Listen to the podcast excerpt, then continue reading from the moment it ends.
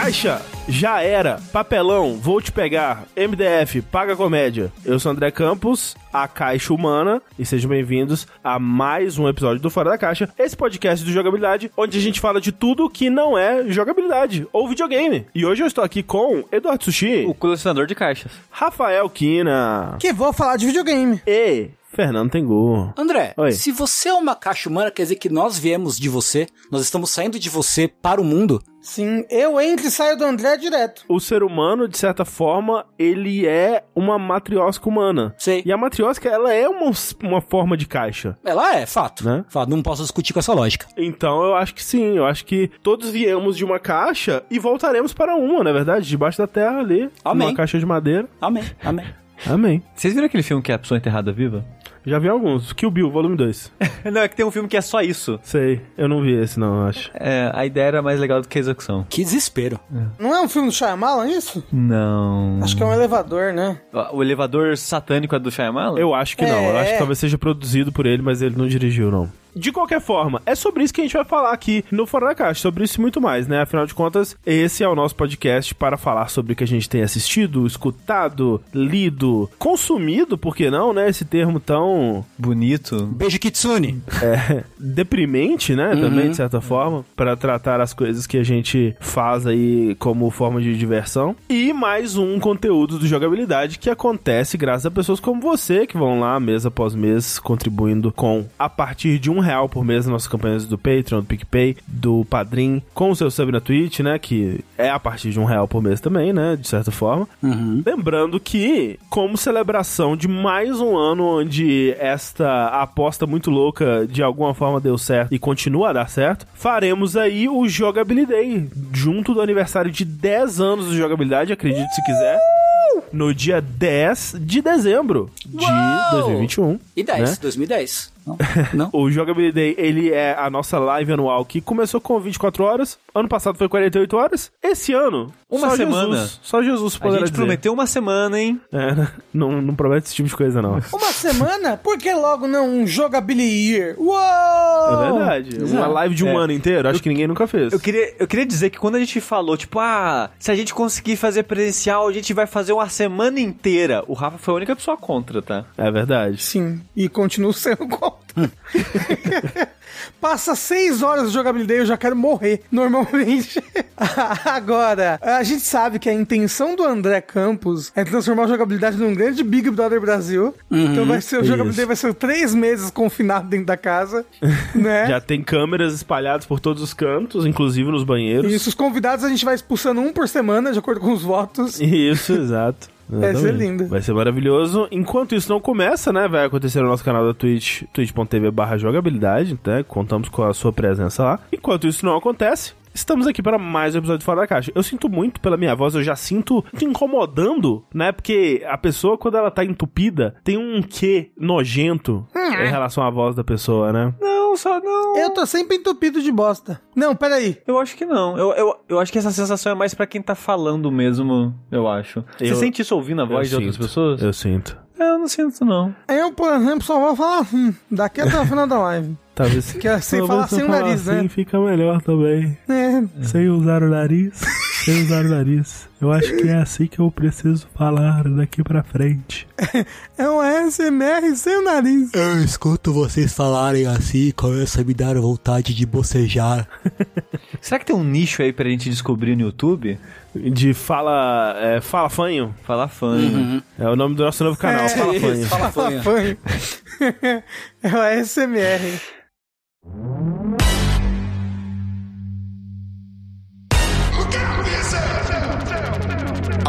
Rafa, você gostaria de começar falando sobre algo que você assistiu? Ó, eu quero puxar então, André, já que você me trouxe aqui à mesa, aquilo que tem sido uma verdadeira febre, né? É uma nova infecção generalizada? Vocês dizem, não, não, gente. Estou falando de algo que agora até habita as paredes da minha casa, né? Que Isso é é. Arcane. Olha só, habita a parede da sua casa, Rafael? Pois é, tinha um buraco aqui na parede, eu tapei a cara da Jinx aqui, botei ela aqui e, e- pronto. Mas você pode pensar, ah, mas o Rafa, ele só quis tampar o buraco na parede dele com uma foto da Jinx. É, Não. Se não tivesse o buraco ali, não colocaria uma foto da Jinx. O negócio é, ele só tapou o buraco depois desse Arcane, porque o buraco tava lá. Não, e outro, você acha que eu tenho uma foto da Jinx por quê? Em primeiro lugar, Exa- exatamente. E assim, e de tantos personagens, por que a Jinx? Mas acho que a gente vai chegar lá, né? porque é a minha favorita. A Jinx, a Jinx não fez nada de errado. Jinx did nothing wrong. Change my mind. Vou sentar num gramadinho na universidade, não vou falar isso. Change my mind. Mas eu quero falar de Arcane, que inclusive eu acho que já chamar o personagem de Jinx já é meio que um spoiler.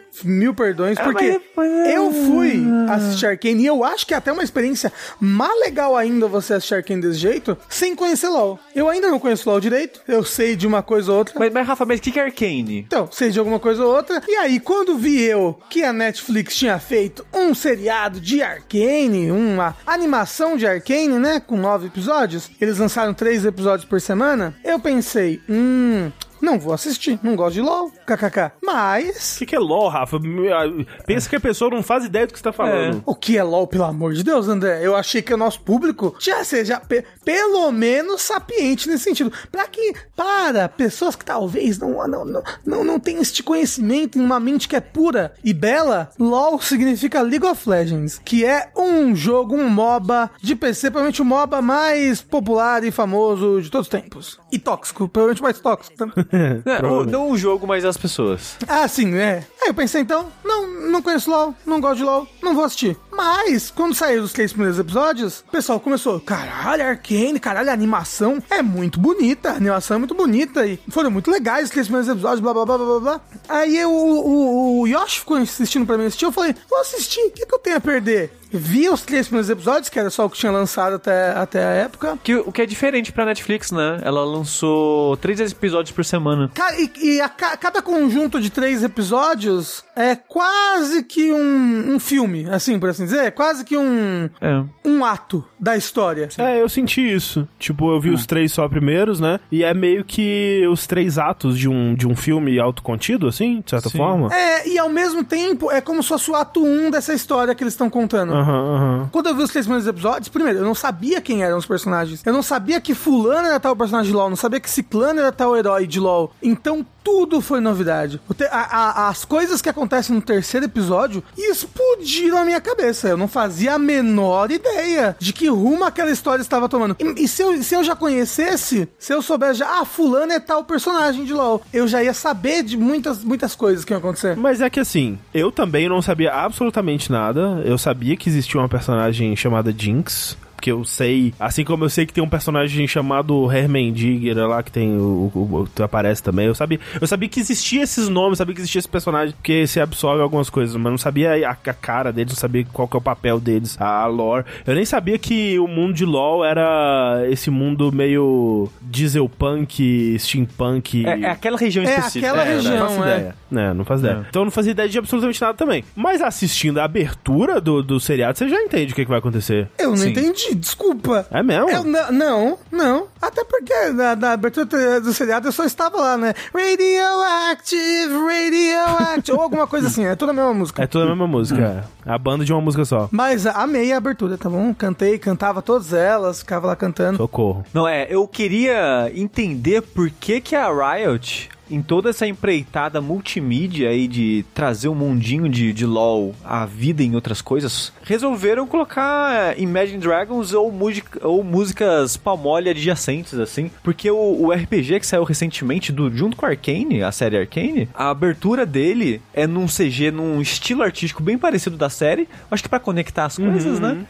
Com uma música que eu não sei se é Imagine Dragon, provavelmente não, mas é muita mesma estilo Assim, tem vibe, grande sabe? chance de ser Imagine Dragons, porque essa parceria já vem de anos, na verdade. É? A, a- o Imagine Dragons colabora com a Riot há muito tempo já. loucura. É, não, tem a música Warriors, Feat Imagine Dragons, de, do, do League of Legends de 2014, sabe? É, bastante tempo. Nossa. O Imagine Dragons já colabora há muito tempo com, com League of Legends. E eu, de verdade, eu gostei muito da música Enemy, que é a música de abertura. Eu gosto de Imagine Dragons. Eu não consigo. Assim, é, Imagine Dragons, ele talvez tenha aí um mérito por ter criado esse tipo de música, porque é um tipo de música muito específico, e eu vejo outras bandas fazendo coisas desse tipo, que é uma música meio de de estádio, assim, é uma música meio... We Will Rock You É, é meio que um We Will Rock You sem qualquer personalidade ou, sei lá, vontade de viver. E é um... Eles, eles fizeram... Eu acho que eles merecem algum crédito nisso, mas, meu Deus do céu, se tem uma banda que me dá vontade de arrancar os meus ouvidos. Caralho, você, cada ser humano idoso, que que Deus do céu. É legal, é legal, música muito boa. Mas como assim? É, o Imagine Dragons é música de velho já. Não, claro é, que não. é rockzinho pau mole. Rockzinho pau mole. É. Não, pau mole é, mas eu acho errado você chamar de rock. É uma música de elevador, vai. De elevador. Não, nada de elevador. Na, na melhor das hipóteses. Boa música, esquece. Não é sobre Imagine Dragons, é. é esse fora da caixa. Ah, isso é o que você acha. Vai até chegar no meu bloco de Imagine Dragons. O André vai, vai contar na semana que ele passou no quarto imaginando vários dragões. Maratonei Isso, Imagine Dragons na isso. discografia. Então, eu não sabia de nada quando vi os três primeiros episódios, explodiu minha cabeça em várias coisas, gostei do, do que essa história, porque na- eu achei que ia tomar outros rumos, porque, como eu falei, um completo desconhecido. E fiquei hum, extremamente ansioso pros outros episódios. Assisti no dia que lançou, teve um que eu assisti, eu tava com insônia, acho que no dia assisti, tipo, 5 da manhã, quando saiu os episódios. E no geral, dá até vontade de jogar League of Legends hoje pra mim, assim, porque eu amei demais, eu acho... Mas o Rafa, ele hypa muito as coisas, né? Não, Ele... mas eu amei demais. É, ó, ó, eu já devo ter falado isso antes, mas eu acho, novamente, que é a melhor coisa que a Netflix já fez. Tô louco. A melhor. Na história da Netflix. Na história da Netflix. Mas peraí, Uau. foi a Netflix mesmo que fez ou ela só publicou? Ela Não sei. contribuiu eu no, acho, no que, eu, acho, desenvolvimento? eu acho que a Riot começou o desenvolvimento meio que por conta Entendi. própria e a Netflix entrou depois. Ah, faz eu não tenho sentido. certeza, mas eu, eu imagino que foi isso o caso. Mas, Rafa, isso que você tá falando de. Ah, eu terminei isso aqui e deu vontade de jogar LOL. Eu vi algumas pessoas com essa sensação. Eu vi gente no Twitter que baixou o LOL. tipo, postou foto de baixando o LOL, assim. E você aí, pessoa que ou, viu a série e também gostou e, e quer mais desse mundo, não é lá que você vai ter, tá? É, pois é. Porque, porque o jogo LoL, a Thalissa, ela jogou há muitos anos atrás, né? Faz bastante tempo que ela não joga mais. Mas, tipo, o TCC da faculdade dela foi LoL, por exemplo. Foi fazer lingeries inspirado em personagens de LoL. Do tanto que ela gostava de LoL. É, Lingerie of Legends era o nome do CC. Olha aí, olha, olha, é um bom nome. Porra. E desde essa época da- do, do TCC dela, ela já comentava comigo que, tipo, não, tem esses personagens e tem essa história e tem esse mundo e são essa, irmãos e parentes e brigas, um monte de coisa assim. É tipo, aí você olha pro LoL. É tipo, é personagem que já morreu na história do mundo, mas tá lá. Aí tem, tem personagens de épocas diferentes, de tempos diferentes. tipo, é, é tipo uma zona. É um foda-se, sabe? É, é porque é tipo um Smash, é um Smash do. É, sim. É, Mas daquele é, uma mundo. dúvida. No, eu não terminei de ver Arcane, né? No Arcane, eles chegam a comentar o que, que é o League of Legends nesse Não, mundo? é porque é porque o que é o League of Legends, eu não sei se ele é canônico pra história de League of Legends, seria, entendeu? Seria muito esquisito as fosse. partidas por si só, eu acho que elas não são necessariamente canônicas, sabe? Não é um torneio que acontece no Não, universo a- de LoL. É tipo, o, o- o que- se eu não me falha a memória, o lance do League of Legends é que ele é. O jogador é meio que nem Magic the Gathering. O jogador é um invocador que chama esses personagens do, do Ah. universo pra lutar por ele no, no bagulho, saca? Entendi, É, entendi. por, isso- por isso são os rifts, então, né? Que você traz É, o. é, que é o você é um Summoner, heróis. Summoner Rift, que é o dos, dos- Você invoca os personagens. Mas o negócio é que é um universo que existe há tanto tempo e que, e que o jogo mesmo, que apesar de eles terem construído muita história, muita história, muita história, muita história, o jogo League of Legends não dá vazão pra contar essas histórias, porque é um MOBA, né? E é um Exato. jogo 6v6 ali, E, e não só é um MOBA, mas um MOBA que começou como um clone de Dota, né? é, Tipo, que começou começou como um mod de... Tem vários personagens que são a coisa genérica da coisa genérica. É, E com o tempo eles foram revertendo. Tipo, foram Sim. mudando o design do personagem, foram criando backstory e conectando Grupo com de outras K-pop. coisas e tal. Isso.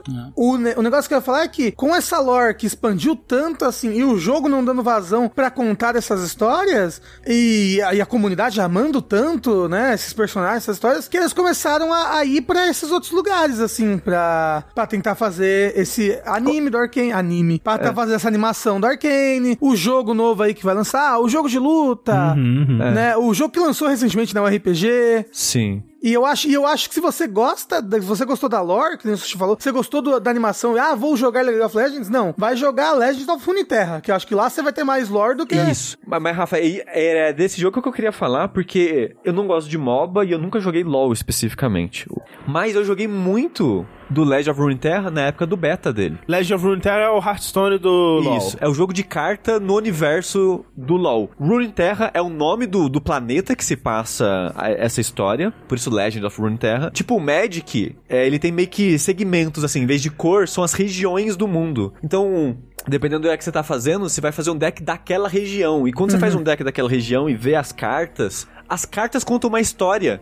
Tipo, na descrição dela, tem cartas que uma continua meio que uma historinha da outra, quase como se fosse um quadrinho, de certa forma, sabe? Pelas regiões serem meio que cores, digamos assim, né? Facções que você cria os decks, tem meio que a lógica daquela, daquela região no tipo de deck que faz. Então eles fizeram um bom trabalho de me vender aquele mundo através do jogo de carta. E foi quando eu joguei o jogo de carta que eu falei, pô, o universo é, é interessante, é maneiro. O que eles estão fazendo no jogo de carta aqui tá me vendendo muito bem o universo. Me vendeu bem o suficiente que, tipo, ok, agora eu quero algo que pegue isso e trabalhe, né? Conte histórias de fato é, em cima desse mundo. Que é algo que eles tinham brincado já ao longo dos anos também, que de vez em quando eles lançavam uma animação curta, né? Assim, que contava uma historinha. De, trailer né? de personagem com É. musiquinha. Tipo, o trailer da Jinx, não sei se o Rafa assistiu já, mas o trailer de lançamento da Jinx, o clipe musical dela, tem vários detalhes lá que eles colocaram na história aqui. E, te- e isso, Rafa, uma coisa que eu queria falar pra você é que, mesmo que você tivesse acompanhado muito de perto as, as histórias de- do, do LoLzinho, muitas dessas histórias são meio que fragmentos de histórias, né? Não tem meio que um livro sobre o personagem nem nada. Então, por exemplo, a Jinx, muita coisa dela foi criada pra essa série. Tipo, a, a Vai, muita coisa dela foi criada pra essa série. Porque eu não vou nem falar onde que a Vai tá hoje em dia, por exemplo, que eu acho que você vai considerar spoiler. Mas a Thalissa, quando ela começou, que a- Vai era a personagem que foi main dela por um tempo. Na série Irmã da Jinx, né? E quando começou a série, ela ficou, ok, pra onde que isso vai? Porque eu sei onde a Vai tá no jogo, no, no LOLzinho. O que que tá acontecendo aqui pra ela tá nessa situação, sabe? É, e- então até que... É porque, por exemplo, tem uma personagem que chama Pounder, né? Uma personagem chamada Pounder. Sim. Eu não fazia ideia do destino dessa personagem. Tem, tem personagens que eu falei, ó, esse daqui deve ser muito importante no LoL, deve ser maior herói bacana, babá, morreu, sabe? Mas quando, na... Rafa, me diz um negócio. Quando na abertura aparece essa personagem azul, essa personagem vermelha, numa pose de se enfrentar, você não falou, ah, ok, elas vão virar inimigas. Não. Porra! Não? Eu- não, porque eu, eu, eu, eu, eu- Ok. eu- André, eu só estava radioactive, radioactive, justo. e pensando assim, caralho, todas as aberturas da Netflix é umas estátuas rodando, né? Caralho, mas eu tenho uma, uma É, série uma- da Netflix que uma é uma estátua, estátua, rodando. É. só isso que eu pensava, eu realmente não, não tinha me ligado. Ok. Mas, mas aí, Rafa, eu queria- só queria dizer que, mesmo pra quem acompanha a história, o lore de LoL, tem muita surpresa e tem muito retcon também. Teve muita coisa que eles mudaram. Hum.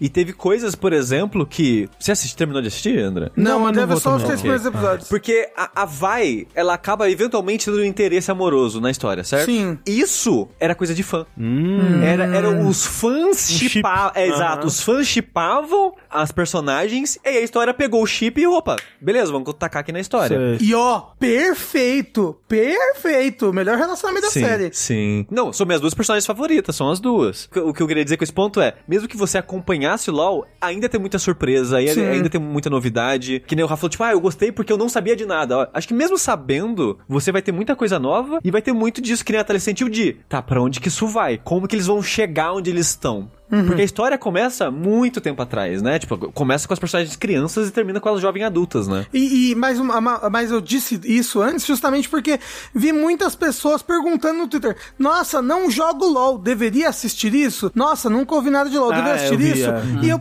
eu, eu digo que pra mim foi até mais legal, entendeu? Porque Ah, eu sim, realmente sim, não sim. sabia de nada, de nada, de nada, de nada. Porque assim, obviamente, é, é, o objetivo dessa série no sentido mercadológico, vamos dizer, é justamente trazer o interesse e o reconhecimento dessa marca pra pessoas que não jogam e vão se interessar ou que achavam, ah, isso aqui não é pra mim. E aí, assistindo, vão se apaixonar pelo universo e talvez dar uma chance, ou, ou se não pra LoL, pra Runeterra ou pra esses outros É. jogos E- que estão vindo aí. E é muito bem pensado isso, porque durante os lançamentos que a gente, a gente falou, foi tipo uma semana três episódios, na semana seguinte mais três, e depois os últimos três, foram nove episódios no total. Eu acho que não foi nos mesmos dias. Eu acho que, se não me engano, eu posso estar confundindo aqui, se não me engano, quando saiu o episódio 4, 5, 6, eles anunciaram um novo jogo no universo de LoL. Aham. Que era um jogo do pessoal do Tequila Works, que fez o Rhyme. Aham. É um jogo no estilo Rhyme, é um jogo single player de exploração, puzzle, andar no mundinho e sentimentos. e eles anunciaram junto com os episódios. Aham. E quando saíram os últimos três episódios, Shadow Drop do RPG. E mostrar o jogo de luta também. E jogar. Então, tipo, eles estavam sincronizando certinho. Tipo, ó, saiu, ó, tá interessado? Trailer novo. Tá interessado? Jogo novo. Tipo, é- é- essa Jinx que está tapando um buraco na minha parede é porque teve um restaurante de LOL no iFood. De LOL, um restaurante de Arcane no iFood que você podia pedir o sanduíche da Jinx e a- o frango frito Ele da, era azul? da Vi. Não, não. Inclusive era, era bem ruim, na verdade. Cara e ruim.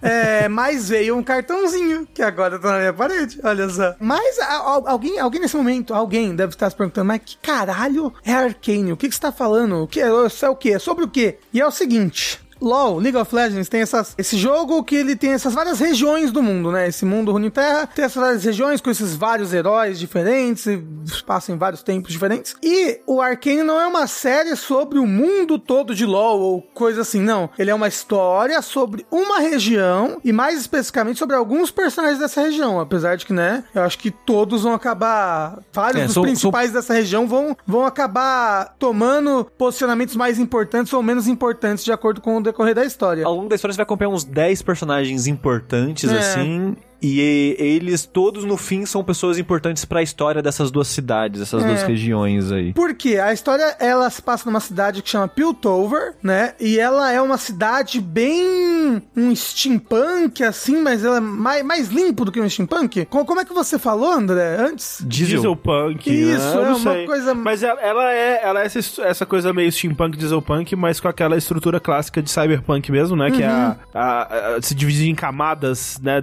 Dependendo da casta social da pessoa. Isso, então porque ela é baseada, é, essa cidade ela é dividida entre a cidade alta e a subferia, né? Que seria é uma periferia subterrânea. E, e mesmo a parte do alto da cidade, tem a cidade alta, alta mesmo, tipo onde vive a elite, onde vivem os ricos, a burguesia. E aí tem uma, uma grande uma ponte, uma Golden Gate, assim, que liga uma, uma parte bem mais pobre da cidade. E aí debaixo dessa parte pobre da cidade que vem a, sub, a subferia, vem o pessoal que mora ali nos cais, nos esgotos, e assim vai. E começa a história justamente com essas duas crianças, e tá tendo uma guerra nessa ponte, assim, você não entende o que tá acontecendo, e aí você percebe que os pais dessas duas crianças morreram, e elas são adotadas por um outro cara. E o que aconteceu ali era uma guerra do pessoal da, da, da, da subferia contra o lado alto, né? Tipo, estava tendo uma, uma briga ali de classes, por assim dizer. E essas duas personagens são a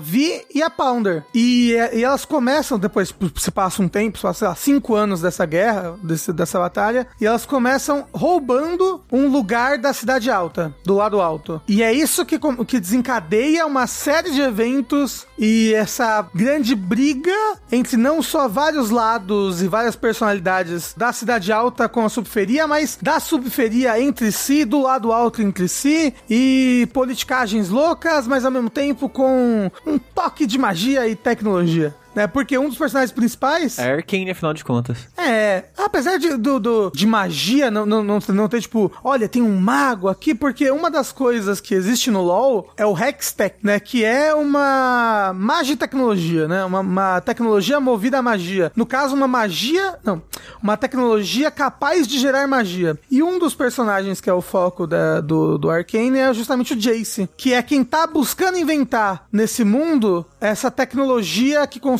gerar magia, que é algo que, que ninguém tinha conseguido antes. Então a história ela vai ter a ver com essa, essa geração de tecnologia, o que essa tecnologia vai trazer para essa cidade, como essa cidade, as divisões dessa cidade vão brigar e se impactar um ao outro, graças ou não a essa tecnologia, e as consequências disso. E é muito curioso. Além do que, que eu acho que é uma coisa que chama a primeira atenção para todo mundo que vai assistir, é o quão lindo é esse, essa, essa série, assim, essa série animada. É, é.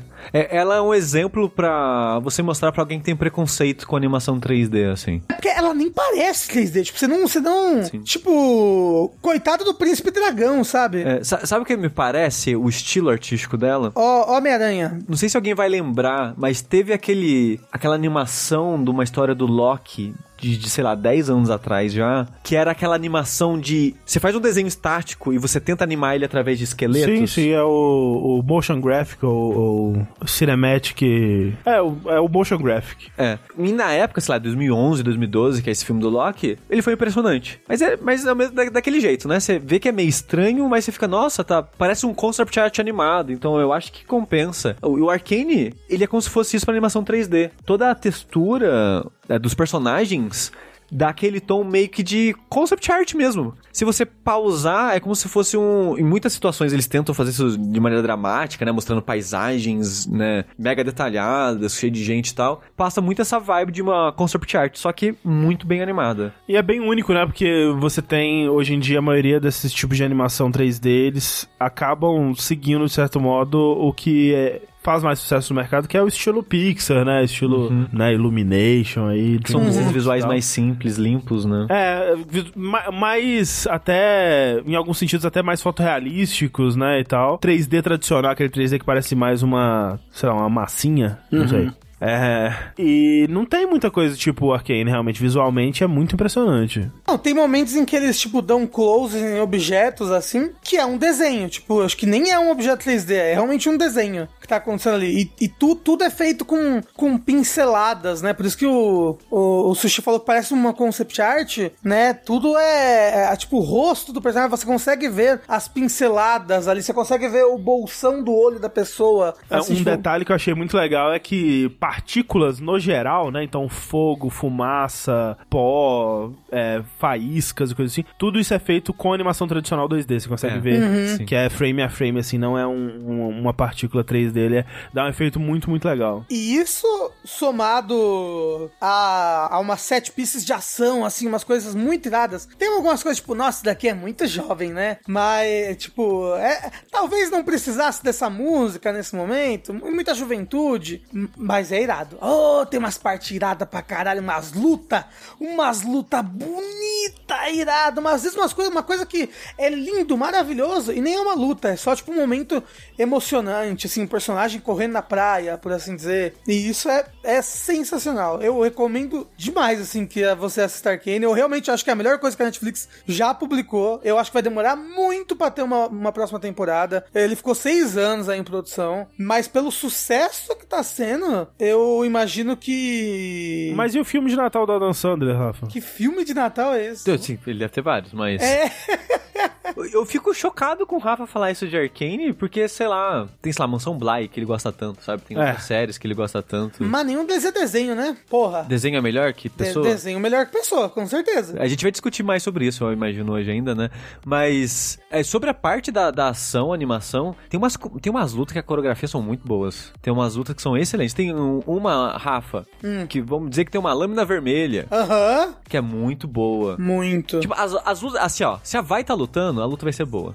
basicamente, assim. Que todas as lutas com ela são muito legais. Não, e é- é- ela em si é muito legal, né? Eu gosto muito das personagens. Uma coisa que eu gostei também bastante é que ele é uma história muito de personagens cinzas, assim, sabe? É, você vê. né? Eu não, eu, eu não achei nenhum personagem é inteiramente mal, maquiavélico, e não achei nenhum personagem inteiramente bom, sabe? Mas quem é mais merdeiro que o Jace? Fica difícil dizer. É, Então, pau no cu do Jace, por favor. É. né? Um desgraçado. Mas, mas, mas ao mesmo tempo eu consigo ver muita gente comprando o lado do Jace fácil, entendeu?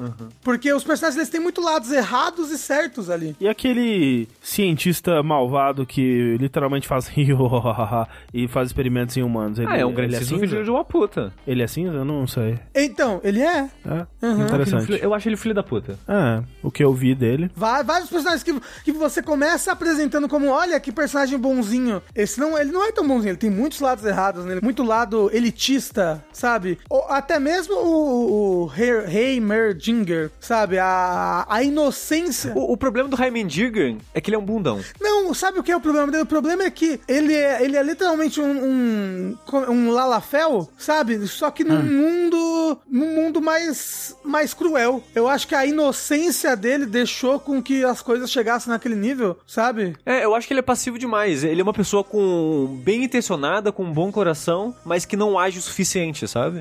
E eu acho que é justamente porque ele é muito inocente. Mas, tipo, isso é muito legal, porque dá- dá- é um desenho que gera discussão, sabe? Você consegue ficar. né, n- Não é uma coisa rasa, é um mundo com bastante densidade, com bastante história e personagens com tanta densidade, quanto. A única coisa que eu gostaria, assim, de criticar e que eu acho que a gente tem que falar aqui, porque eu vi bastante gente, bastante gente sendo afastada disso, é que tem, tipo, 5 segundos do primeiro episódio em que aparece um- uma, uma, uma personagem extremamente transfóbica. Hum, é verdade. Tipo, é bem problemático. Assim, tipo, tem cinco segundos em que está passando a subferia e aparece um prostíbulo e aparece uma representação, entre aspas, de uma mulher trans que parece um personagem One Piece, assim, sabe? É um homem de vestido e maquiagem. E é Ah, cinco sim. segundos. É uma coisa muito gratuita que não precisava estar ali. Netflix, corta, por favor. Acho que o problema não é nem existir esse personagem, o problema é o jeito que é ah, reagido, né? Que é tipo aquela coisa, nossa, que, que nojo, né? Que tipo, que, É, que e tipo- errado. Tipo- Olha tipo- as coisas que acontecem aqui no submundo, que, que bizarro. É isso, é tipo, olha o submundo. O que que tem no submundo? É, mulheres trans que nada mais são do que homens de vestido,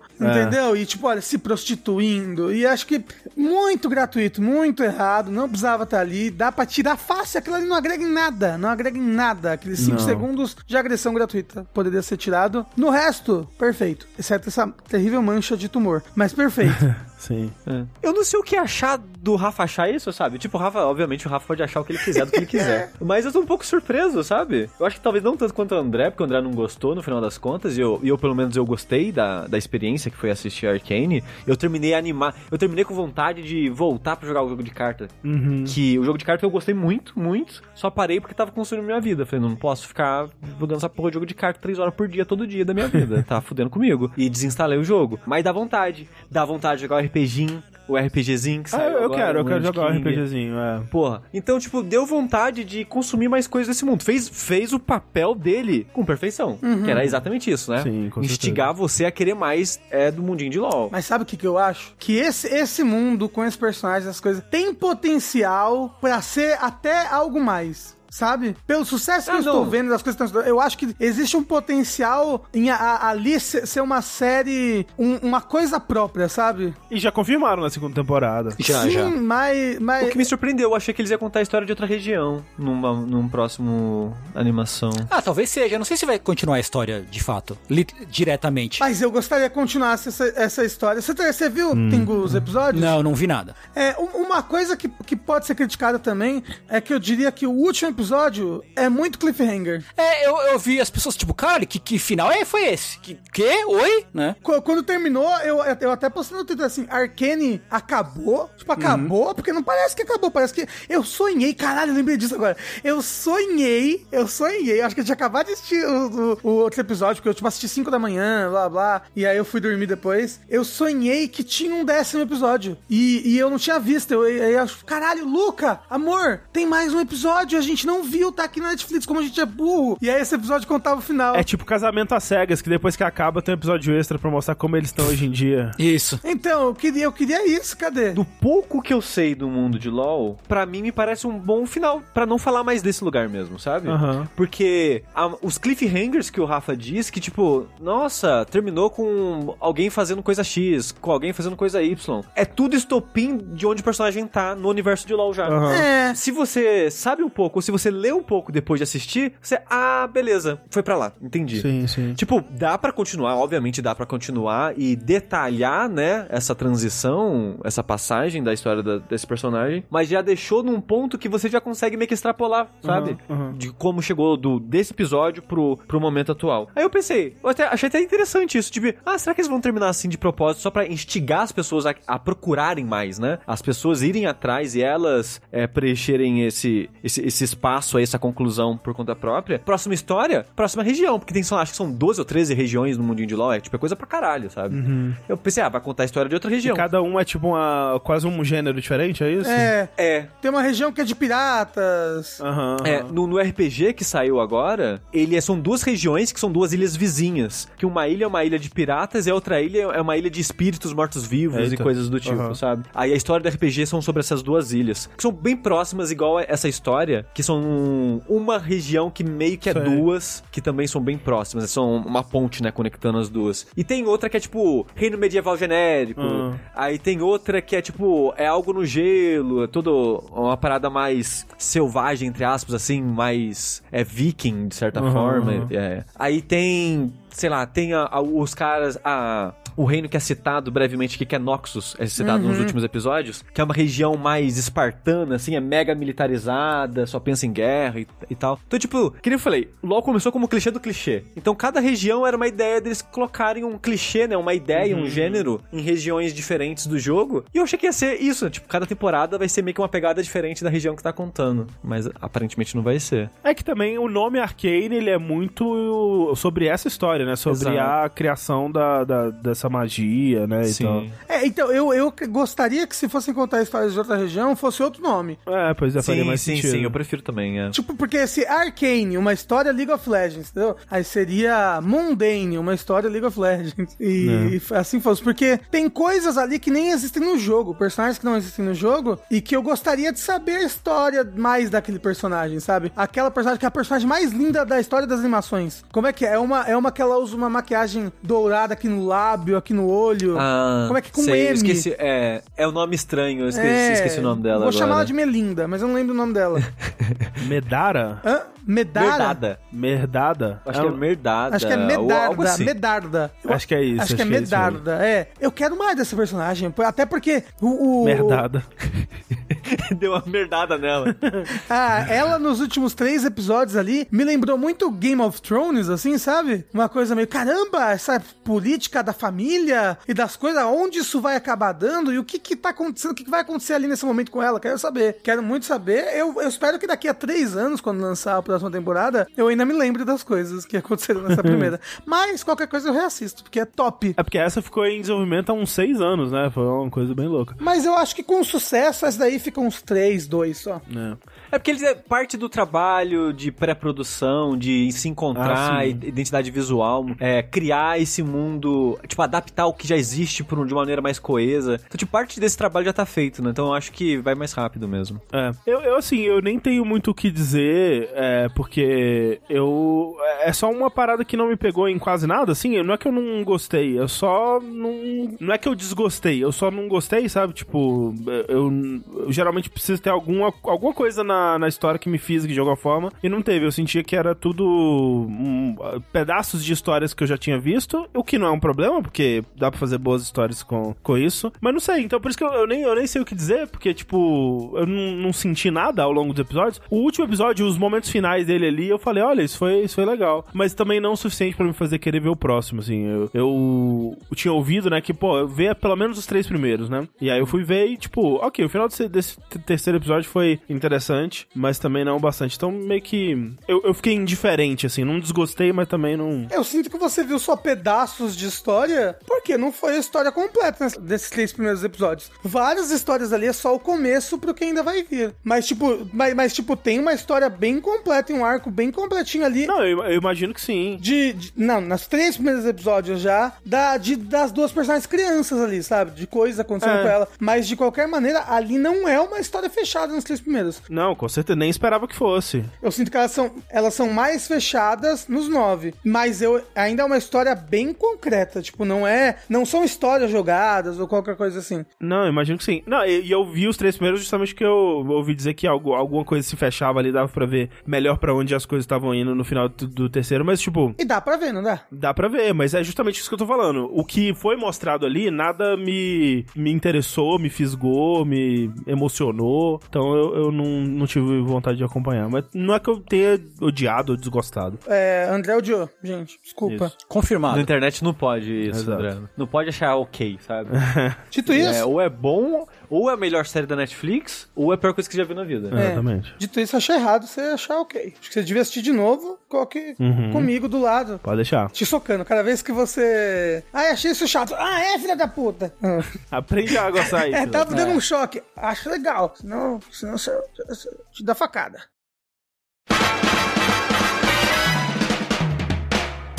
Então, eu, eu, eu, eu queria ter visto Arcane. Pensando aqui, ouvindo o papo de vocês, eu talvez eu devesse ter Assiste, Tengu. empregado meu tempo assistindo Arcane, Por favor, assiste, Tengu. Por favor, eu te amo tanto. né?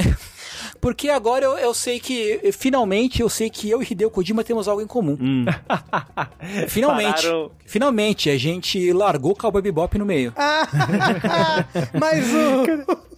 Esse tweet do Kojima é muito bom, ele. Então, esses dias assisti tal filme, assi... não é, assisti tal série, assisti tal série, comecei com o Bob Bop, reticências, ele continuou no próximo Twitter, abandonei com o Bob Bop e voltei pra uma série X.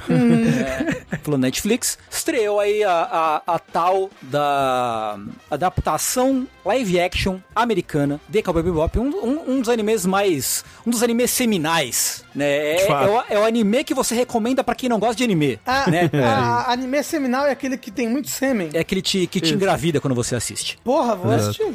É, porque, né, pô, Akira, filme do estúdio Ghibli, né, Cowboy Bebop. É, sim. É o anime que você recomenda pra quem não, não gosta de anime, né? Então ele é um... Túmulos vagalumes. Então, é, pois é, Túmulo dos Vagalumes, né? Que entra ali nos, nos agregados do, do. Na mesma categoria do estúdio Ghibli ali, apesar de não ser do, do Ghibli. Não é? Tu É, joga não, lá? é, é assim. Não, não é. Não é? Kotaro no Olha, Haka não é? Não. Olha aí. E aí, estreou. E aí, né, teve muito burburinho no pré-lançamento, aquela coisa toda. As pessoas falando, ah, porque saiu o, o, o vídeo da abertura, que a abertura do Cowboy Bebop também é muito icônica, né? O Sushi até comentou, pô, achei, achei zoado, né, pô. É, eu achei achado ok, não, não me ofendeu nem nada, né? E porque é uma abertura da série de TV, da, da, da- série live action, ela é uma reencenação da abertura do anime, só que com os atores, atores de fato da, da, da série ali. A decisão eu achei correta. Achei Eu também. correto de não tentarem criar uma nova abertura e, e manter ali essa abertura que é tão icônica. É. Eu achei que a decisão foi correta. Eu, eu só achei estranho o tom da abertura, porque ela tem um tom meio galhofa, sabe? Não, eu nem achei. Assim, a abertura original também tem um tom meio galhofa, o Spike escorregando e tudo mais, mas o, o, o que eu achei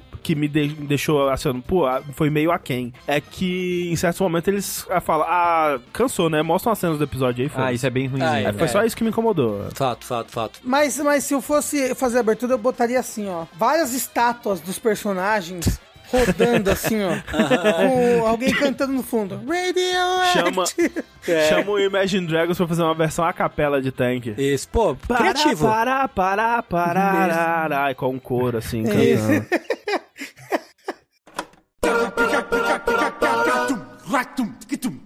Criativo, né? Vou dar essa ideia. Acho que nunca ninguém fez nada do, do gênero. Pô, boa Não. ideia mesmo. E pá, estreou a série. Pelo que eu tinha acompanhado na internet, né? A recepção tinha sido majoritariamente negativa, né? Pelo, pelo menos do pessoal que acompanha, assim. Ninguém gostou muito, né? O pessoal falou, ah, uma bosta. Mas assim, bem, bem negativa até, né? Ah, na maioria. Algumas pessoas gostaram, mas ah, pra mim, pelo menos, pareceu que a recepção tinha sido majoritariamente negativa. Então eu fui assistir. Falei, porra, vamos lá, né? Vamos lá. Então eu assisti. Um pouco, voltando um pouco aí, Cowboy Bebop é essa série dos- da, da década de 1990, que é sobre esse grupo de mercenários do espaço, né? Esse mundo aí. Dá pra dizer que é cyberpunk? É cyberpunk, né? Um mundo cyberpunk, espacial, space punk. Mais ou menos, né? Ele, em é, que... ele é western punk, né, vamos dizer. Enfim, né? Porque ele tem muita coisa de western, né? É futurista com western, né? É muita propaganda nas cidades grandes, uma, mui- muita influência de, de chinês, cultura chinesa, né? Aham. Que é uma coisa bizarra que foi adaptada de um jeito bizarro pra série, pra série que a gente vai falar daqui a pouquinho. Que tem. co- Conta a história desse cara, desses caras, que são o Spike e o Jet, né? Que são dois mercenários, que tripulam a nave que chama Bebop, né? E por eles serem mercenários, se chamam de cowboy, então cowboy Bebop. Daí. E eles, em divertidas confusões, caçando recompensas eh, no espaço. Eles eventualmente encontram essa moça, que é a Faye Valentine, que acaba né, meio que entrando. eh, ela é o Ranger Verde.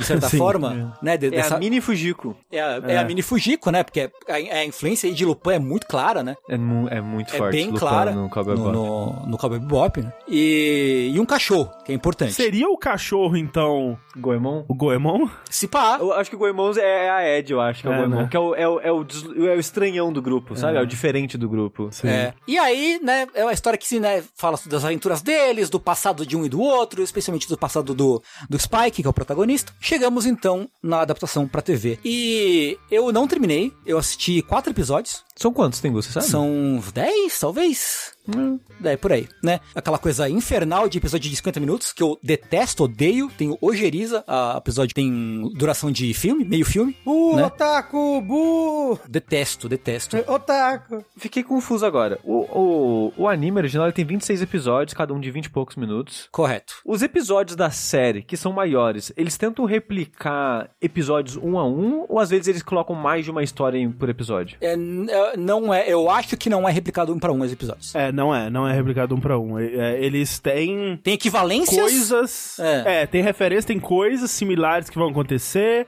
Tem aquela história principal do Vicious se infiltrando ali, se embrenhando ali aos poucos na história episódica. Uhum. Mas não é exatamente. É mais solto. É. É mais solto, é mais solto, né? É, e tem o. Porra, como toda produção Hollywood, Hollywood americana, tem o, o Space México, que é todo bege, é todo marrom. Sim. Puta que pariu. Como assim? O que, que é o Space México? É o México, é o México do futuro. Como assim? No- em todo filme de Hollywood tem, que tem o México, o México é marrom. Sim, sim, eles botam um filtro marrom, né? Filtro marrom. Um filtro marrom ou, ou bem amarelo, assim. pã. Sépia, é. No Cowboy Bebop eles vão pra, pra Marte. Tijuana, Neo Tijuana. Neo Tijuana, uma nova banda, né? Isso, e aí tem o filtro marrom, igualzinho. E porra, né, pelo amor de Deus, Jesus Cristo, né? São as ondas marrons que viajam no espaço, né?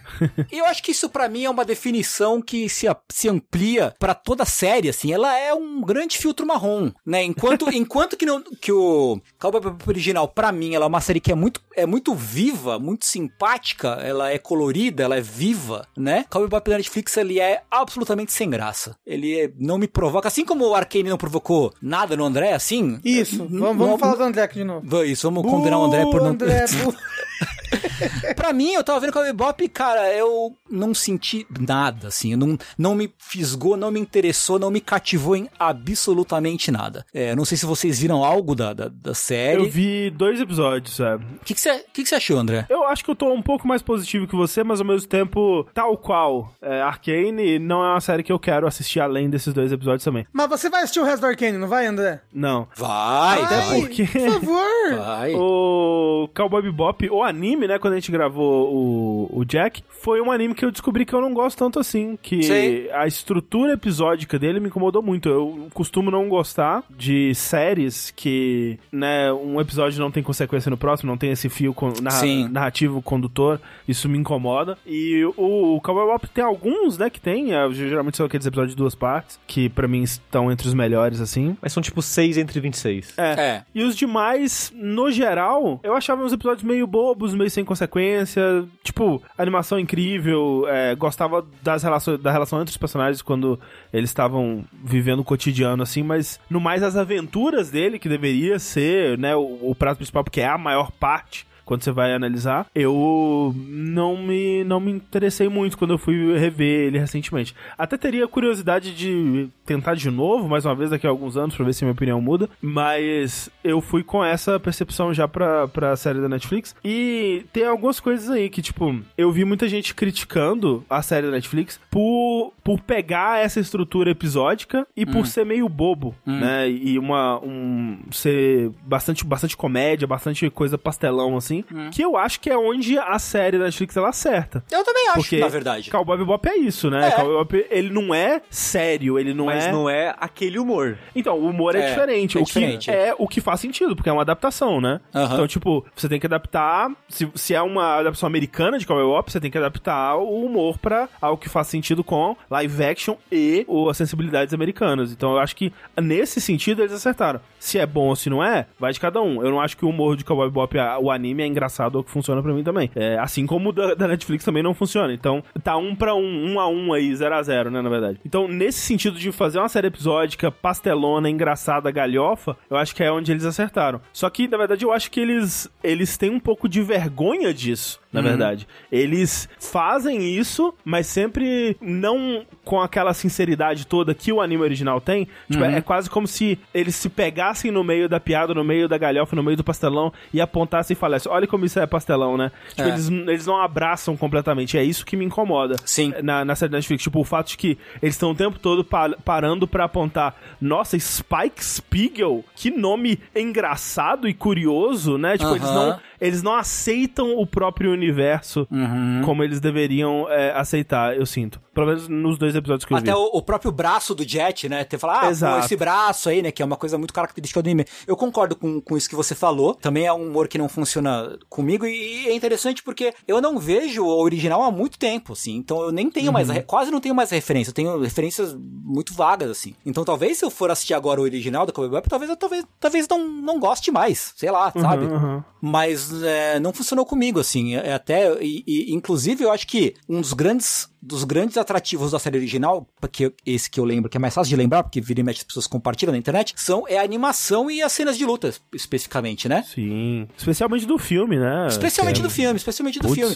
é. Cara, a- aquela luta que é o Naruto contra o Neji, Isso, é do filme do Cowboy Bob. do Isso. filme do Cowboy Bebop, né? Exato, exato. É. E as lutas da série são tão nada a ver, assim. É tipo, eles parecem que estão lutando em câmera lenta, daquela, e aquela coisa terrível. E, e aí, e aí é, um, é, um, é um tipo de preciosismo meu, mas dane-se. Porque, né, Cowboy Bebop, o anime, ele é, um, é muito inspirado no quê? No filme de artes marciais chinês. Kung Fu, é. aham. Né, naquela coisa toda ali, naquele todo aquele movimento lá, né? E o que o que, que é? Pô, é- são as coreografias elaboradas, o trabalho de câmera pra mostrar a luta, né? Uma câmera bem é, fixa, Posicionada. né? sem muito corte pra mostrar, ou com cortes inteligentes pra mostrar a luta da, da forma mais interessante e inteligente possível, né? E o Cowboy Bebop da Netflix, ele tem o corte de cena de luta Marvel, que é tipo, soco corte, desvio corte, Ó, chute corte. Foda-se! Cena de luta Marvel não tem isso daí, não. Marvel é bem melhor que isso daí. Não, vai, vai assistir o Ving- Vingadores 2, qualquer, qualquer... Vingadores 2 é um exemplo incrível, jogo, filme merda, assim. Josuedon.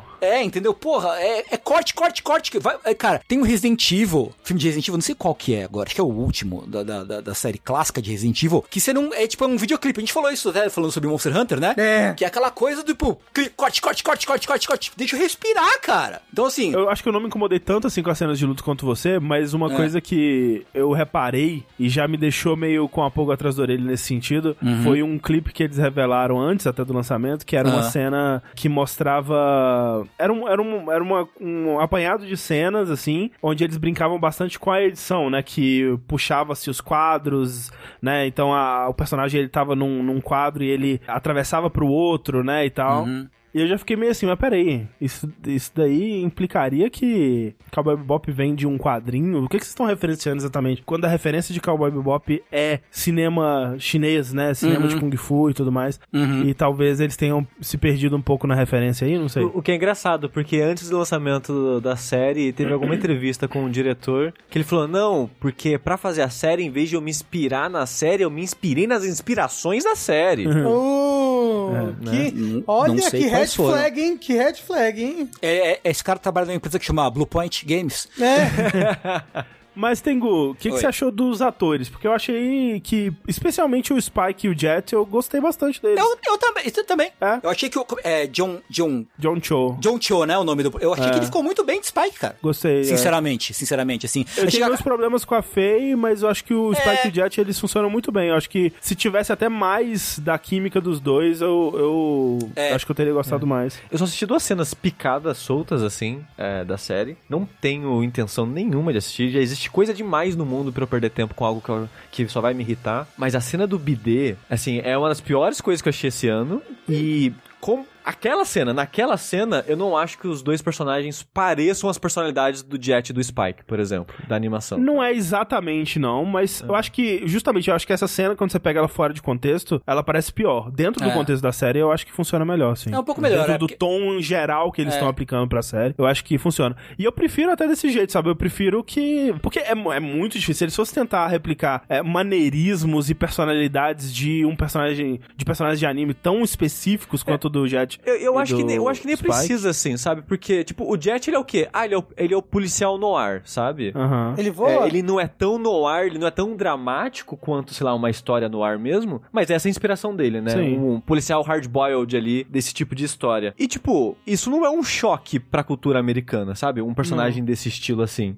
E, de novo, com, com base naquela cena e criticando aquela cena especificamente, ele é o alívio cômico da Sarah Pastelona, sabe? Mas eu acho que é um alívio cômico naquele momento que faz sentido com a personalidade dele, porque ele também é essa coisa meio paisão, essa coisa meio sensível, de. de me, par- me parece fazer sentido que ele acharia maravilhoso um- uma massagem para os pés. Sabe? E que ele seria puro e inocente o suficiente pra fazer essa confusão. Tipo, é aí que tá. Porque a cena, pra quem não viu, né? Ele fica maravilhado com o bidê e ele não sabe que o bidê é pra limpar o cu, né? Ele fica limpando o pé no bidê e ele acha maravilhoso a massagem pros pés. Pô, eu achei super ok. Achei que condiz com o personagem dele numa adaptação, óbvio. Eu, eu não sei se o Spike do Akio Otsuka faria essa, essa piada. Apesar de que é curioso porque na dublagem japonesa eles trouxeram os atores do anime, né? É mesmo, eu não sabia, não sabia. Eu fiquei até curioso de ver como é que ficou isso. Mas pra adaptação eu achei condizente, eu achei que fez sentido. É, eu achei que ela realmente fica pior fora do contexto do, do episódio e, e é ok, assim, é um, é um humor que não funciona comigo, mas que não é, não é tão, tão criminoso assim, eu acho. Agora, acho que, né, eu, eu gostei do Spike, gostei do Jet, gostei do Jet que tem uma pancinha, achei, achei É, muito é. simpático ter uma pancinha. A feia eu não curti muito não, achei ela muito cocainada pra mim, assim, muito, É, né? muito agitada, assim, sabe? Eu, acho que ela foi enfim. o que mais destoou mesmo. Eu acho que sim, eu acho que sim. Agora, uma car- caracterização que eu não curti foi a do Vicious. A Vicious achei esquisitaço, assim. O Achei- Vicious e a. A Júlia. E a. Júlia? Não, não, a. A Ed. Nossa. a Ed, a Você Ed. viu a é. Ed? Eu vi, vi, vi.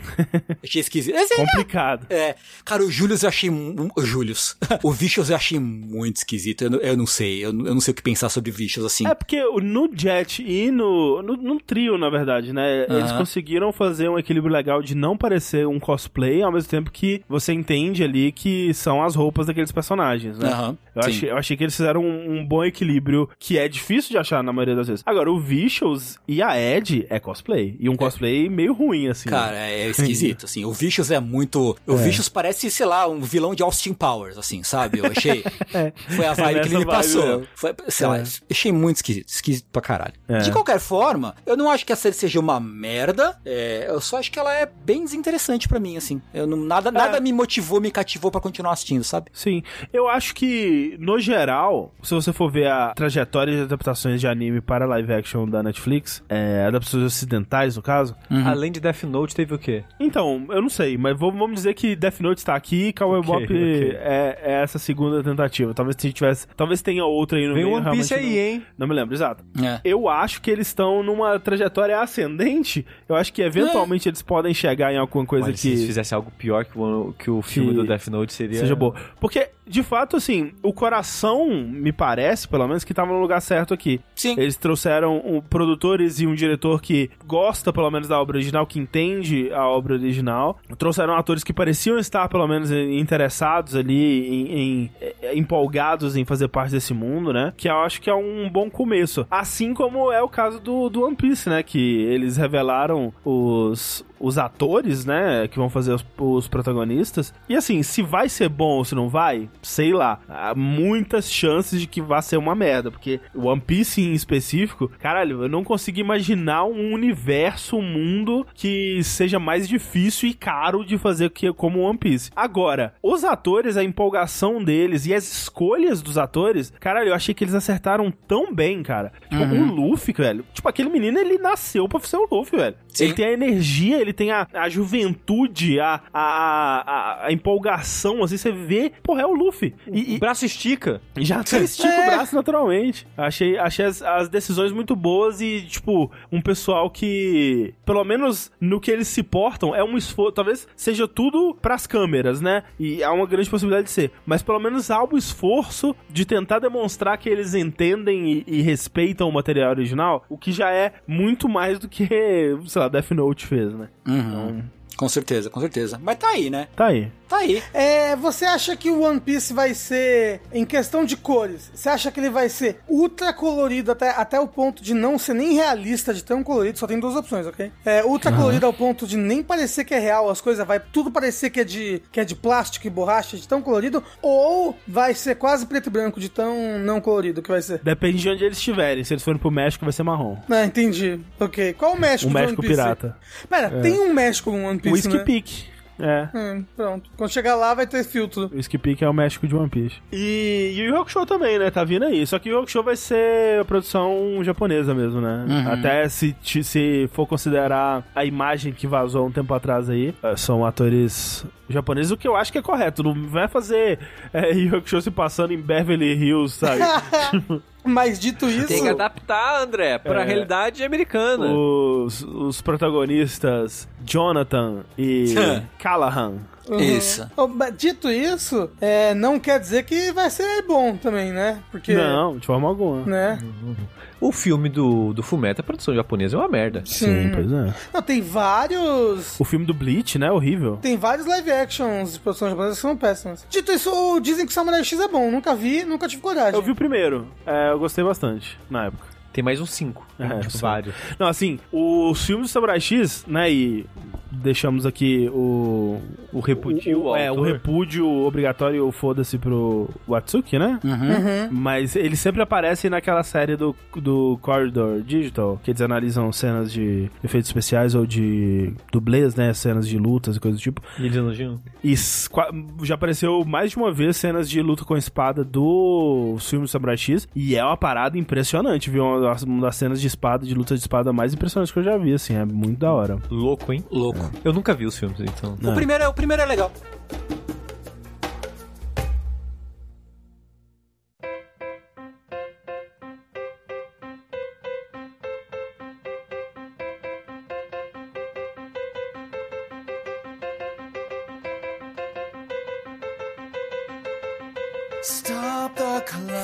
Netflix, vamos seguir o combo aí é, com o seu terceiro hit. Pode patrocinar a gente aí, Netflix. A gente É, não fala Ela bem não vai sempre. exatamente por causa disso, porque É. a gente já fala em todo episódio essa porra. Ela já consumiu a humanidade. É. Ela só fala desses infernos desgraçado. Mas de vez em quando, André. De vez em quando. Quando. Hum.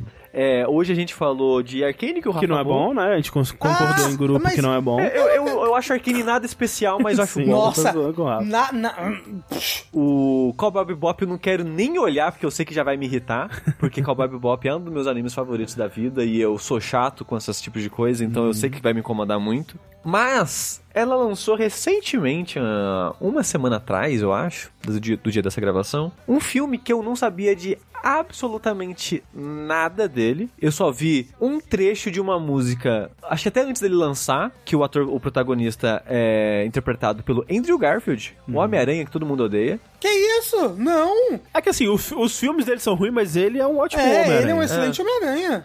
É. E gostoso. O mais gostoso E- dos Homens-Aranha, quase. Porque tem. É, é. É, e já fiquei surpreso, porque eu não sabia que ele sabia cantar. Nem o Lin-Manuel Miranda, É. quando contratou ele. Porque ele, ele é um desses casos, né, que ele tá interpretando um personagem real, né, o Sushi vai falar sobre isso. É. E ele foi contratado porque ele parece muito com o cara, né, o, o Jonathan Larson.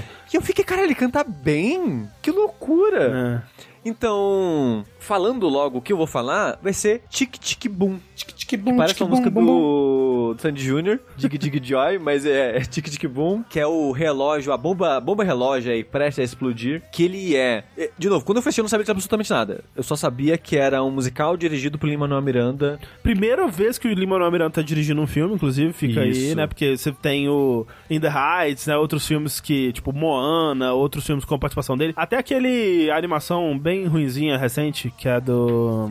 é, não é Viva nem Coco, mas é uma palavra com quatro letras. Como é que chama? Aquela que tem o... que ele vira um, um, um marsupilame. Como é que chama? Marsupilame. É vivo, é vivo o nome da animação. Vivo? Ok. É, É ruim. Que o, o Lin-Manuel Miranda interpreta o marsupilame. É bem ruim, achei horrível. Que o Lima Mas, enfim. Miranda viu um marsupilame? Que que é É, isso? ele. Procura aí, Lima Miranda vivo, você vai ver. É, Eu espero que esteja mesmo. peraí. Ai, meu Deus. mas, mas é um filme onde ele compôs as músicas, né? Até aquele da. Enfim, que é um filme que ele compôs as músicas, mas não foi diretor, né? Esse Chico. Chibum é a primeira a estreia É, ele não diretorial dele. compôs, as músicas aqui, Exato. elas são tiradas de outras apresentações, já vou entrar nisso, mas... Então eu fui sem saber absolutamente nada. Eu não sabia nem que era bibliográfico. Hum. Ah, por exemplo, sabe? Uhum. Eu, não, eu não sabia o que a apresentação, que, que o filme, ele é dividido em meio que uma estrutura de filme mesmo, e uma apresentação, que é meio que como se fosse o personagem narrando a vida dele, digamos assim. E eu, nem- e eu não sabia que aquela apresentação era baseada numa apresentação que existiu de verdade. Uhum. Então, eu fui assistindo a história, achando que era só um filme, e eu terminei meio que surpreso e impactado em descobrir que era a vida de uma pessoa, de Aham. quando mostra ele, né, no, no fim, porque tem um tom meio. O finalzinho do filme tem um tom meio documentário, assim, de falar da, da- do final da vida dele, né, e coisas do tipo, Mas assim. o começo também, né? Bem- Mas, mas o começo é tipo, essa é a vida do João. E coisas são verdades, coisas não são. Mas eu pensei que era só uma, Aham. uma, uma narrativa dramática Sei, pra sei. história do filme, sabe? Não seria a primeira vez que um filme É, faria fato, isso. Mas então o que, que é o Tic Tic Boom? Ele é a história da vida, basicamente, do final da vida, do Jonathan Larson, que ele foi o cria- criador, compositor da, do musical Rent, Isso. que foi um dos musicais que mais duraram na Broadway. Ele teve, acho que, uma duração. Ele ficou em cartaz por 12 anos, teve adaptação pra peça de teatro, teve apresentação no Brasil já por muito tempo. O próprio Lin-Manuel Miranda, ele acredita como sendo o musical que fez ele se tornar um criador de musicais, compositor de musicais aí. E o Rent foi o único musical lançado pelo Jonathan Larson. Ele faleceu no dia de estreia. É. E é tipo, quando eu vi isso, eu fiquei tipo, "Ca- como? é- O cara morreu no dia do lançamento do musical que seria a parada da vida dele. Aham. E isso é muito chocante quando o filme, enfim, fala disso, sabe? Porque. Porque o filme não é sobre isso, né? Exato, porque o, o filme é, é ele tentando virar um compositor. É, ou conseguir um lugar no mundo como um compositor, Uhum. basicamente. Porque ele já é um compositor. O, a maneira que o filme apresenta, né, o Larson, ele. É, sabe aquela parada tipo, eu sou arte? Aham. ele é arte. Porque a, a vida dele era aquele padrão que a gente já viu, já viu em vários filmes e sendo retratado em vários locais de a pessoa que dedica a vida a tentar ser uma estrela em algo que ela gosta muito. Tipo, já tem histórias lá de pessoas que são, sei lá, pintores, atrizes e coisas do tipo, né? E aqui ele quer ser um compositor de musicais, especificamente musicais. E ele tá com 29 anos, prestes a fazer 30, e isso é uma ansiedade pra ele, né? De, ok, eu vou, já vou ter 30 anos e eu ainda não fiz nada da minha vida. Eu sou só um atendente de um restaurante, de um diner, tentando conseguir um sucesso. É que ele cita o, o herói dele, que é o Stephen Sondheim, que é um dos maiores compositores da história da Broadway, que estreou na Broadway com 27 anos, né? O primeiro musical dele foi com 27 e ele, tipo, pô, já vou fazer 30 e não tenho nada ainda, né? Ainda tô, tô há 10 anos escrevendo esse- essa minha grande obra-prima. né? Sim. E, e ele até comenta algo que, que eu, eu entendo o sentimento de quando ele fala, que ele é dos, do 20 ao 29, eu sou um compositor fazendo bico no restaurante pra pagar minhas contas, esperando o momento de eu deslanchar. Quando eu fizer 30, eu sou um atendente de restaurante que faz bico de compositor, Aham. na esperança de um dia estourar. Aham. E é, e é esse momento que o filme começa a pegar na vida dele. Essa essa guinada, ele vai ter uma, uma apresentação que vai ser o vai ou racha da vida dele, Uhum. que ele tá compondo esse musical, que é o Superbia, que ele tá trabalhando acho que há oito anos, uma parada assim, compondo as músicas, que ele faz tudo, né? Tipo, ele faz a letra, faz a, a parte orquestrada ali que vai acompanhar, e não só isso, ele queria meio que revolucionar na época os musicais. E ele meio que acabou fazendo isso com Rent. Uhum. É, depois, que ele queria fazer como se fosse um rock ópera Sim. nesse contexto do musical, que é algo que não tinha até então. É, E com uma temática de ficção científica, né? E super crítica. É, e tal, trazendo uma coisa que né, ele era muito crítico da Broadway em si, que tipo, ah, as mesmas histórias, as mesmos, mesmas peças, o mesmo tipo de música, né? Exato. Então ele, ele tinha essa parada que era tão ambiciosa, diferente pra época, que sempre que ele apresentava pra alguém, as pessoas não entendiam o que ele tava fazendo. Tipo, falando, não, mas pera, é, é futurista? Tem robô alienígena? Que... E as pessoas meio que não entendiam. Ele, tinha, ele tem tipo, é, é a, que a agente dele fala, né? Que é estranho demais pra Broadway e caro demais pra Off-Broadway, né? É. ambicioso demais pra Off-Broadway. Então, Isso. ele não conseguia em nenhum dos dois circuitos. Exato. Então, boa parte do filme é ele vivendo esses, essas últimas semanas, assim, da vida dele antes do dessa, dessa apresentação, que ele vai ter um workshop, onde ele meio que. O intuito desse workshop é meio que fazer uma, uma apresentação, uma primeira apresentação bem inicial, tipo aquelas leituras de roteiro que tem pra filme, né? Tipo, vamos juntar o- os, os, os cantores e fazer uma apresentação simples aqui pra vender a ideia, pra ver se algum investidor quer comprar e, e É, e aí chama vários olheiros pra plateia, né? Pessoa, Isso. outros compositores mais estabelecidos. Ele até convida o próprio Stephen Sondheim pra ir ver, né? E, quem sabe Sim. ele aparece pra ver, porque uma pessoa super influente na Broadway e tal. Exato. E tentar. E uma outra coisa que acontece nesse meio aí é que a gente vai vendo os, cí- os círculos sociais dele, né? Que são pessoas que, ah, em sua maioria, também já tiveram o mesmo sonho que ele, né? Ele tem um melhor amigo que tentou ser ator, né? que é que tinha eles são amigos desde criança e os dois tinham esse grande sonho de ser ator se mudaram pra Nova York juntos pra perseguir o sonho e o amigo dele eventualmente falou putz se pá, não, não vai ter como, né? E aí ele virou um um Publicitário. publicitário de sucesso, tá vivendo super bem, com bastante dinheiro. E o Jonathan Larson, né? Ele vê isso e o amigo dele sempre chamando, não, vem que eu te coloco aqui na minha agência, você vai conseguir ter uma vida boa, uma vida confortável, né? E ele até tenta, faz um bico uma vez e ele percebe que a criatividade dele, que é muito criativo, né? Ele até, o amigo dele fica chamando ele pra fazer jingles e tal, porque ele consegue escrever música sobre tudo que ele quiser. E ele conseguiria, se ele quisesse, se ele quisesse dedicar a criatividade dele pra isso, putz, ele seria um puta publicitário bem sucedido e tudo mais. Mas a arte, Sushi. É o André com jogabilidade. Ele poderia ser um, um designer de sucesso com um milhão de reais, mas ele prefere a arte dos podcasts. não, não, não, não chego nem perto do, do, do, do rapaz lá. Eu acredito que sim. Intercalando com esses momentos da vida dele, tem o que eu comentei mais cedo, que é a apresentação Tic Tic Boom. Sim. Dig Joy, Popoy. Vem brincar É, que comigo. ela existiu de fato. Foi uma apresentação que, com ele, durou, acho que. Acho que ele apresentou acho que umas duas, três vezes. Ele apresentou poucas vezes o próprio Larson. E depois da morte dele, né, refizeram a apresentação e tocou por muitos anos em Off-Broadway, Broadway e tal. Que esse Tic Tic Boom é a peça que ele compôs e ele queria, né, ter eventualmente levado pra Broadway também, que foi a peça que ele compôs depois dessa Superbia, né? Exato. Que é uma peça autobiográfica, né? Uma peça sobre a história da vida dele, ele muda ali uns nomes e tudo Isso. mais, mas é a história dele, é a história dele tentando ser esse compositor de sucesso e contando. É, é curioso, né? Porque o filme. Ele é, de certa forma, uma adaptação dessa peça, É, do- da peça chamada Tic Tic Boom. Exato, porque na Tic Tic Boom, é, ele até comenta isso, ela é meio que uma ficção com realidade. Tem muitas coisas da vida dele ali, é, relação, é, relação com pessoas, momentos da vida, as tentativas que ele teve no mundo musical, mas ele, ele colocou muita outras coisas ali pra transformar numa história. E o filme, ele é uma adaptação não da vida dele mesmo, Isso. mas é uma adaptação da realidade que ele contou no- através dessa peça. Isso, exato. Então, é uma ideia muito interessante a, a do filme. E um musical muito diferente, né? Porque geralmente quando você tem esses musicais que as pessoas elas estão assim, elas começam a cantar uma música, é, geralmente a situação ela puxa a música, né? E aqui é meio que a peça puxa a música, né? Então, tipo, é, a, a estrutura da, da narrativa que tá sendo contada nesse plano, onde ele tá de fato num palco apresentando isso para um público, no piano lá com a bandinha em volta e tal. É isso que puxa, puxam as músicas, na maioria dos casos, pra tocar durante o musical. E tem momentos que são muito interessantes, porque, por exemplo, tem um momento da peça em si, né, que tem o, o, o grande desafio dele é que ele precisa é, escrever uma música pra personagem feminina, que vai ser um ponto de virada na história, no segundo ato, e ele fica, tipo, meses e de muito tempo tentando encontrar essa música e não consegue ter um bloqueio criativo, acaba prejudicando todas as relações dele por conta disso e tudo mais. E eventualmente ele consegue escrever e tem um momento onde essa, essa música vai ser apresentada. E essa música de fato é uma música que existe no outro musical dele, que é o musical Superbia, que ela é tocada aqui no Chick Chick Boom porque ela é, é a história real da composição dessa música de fato.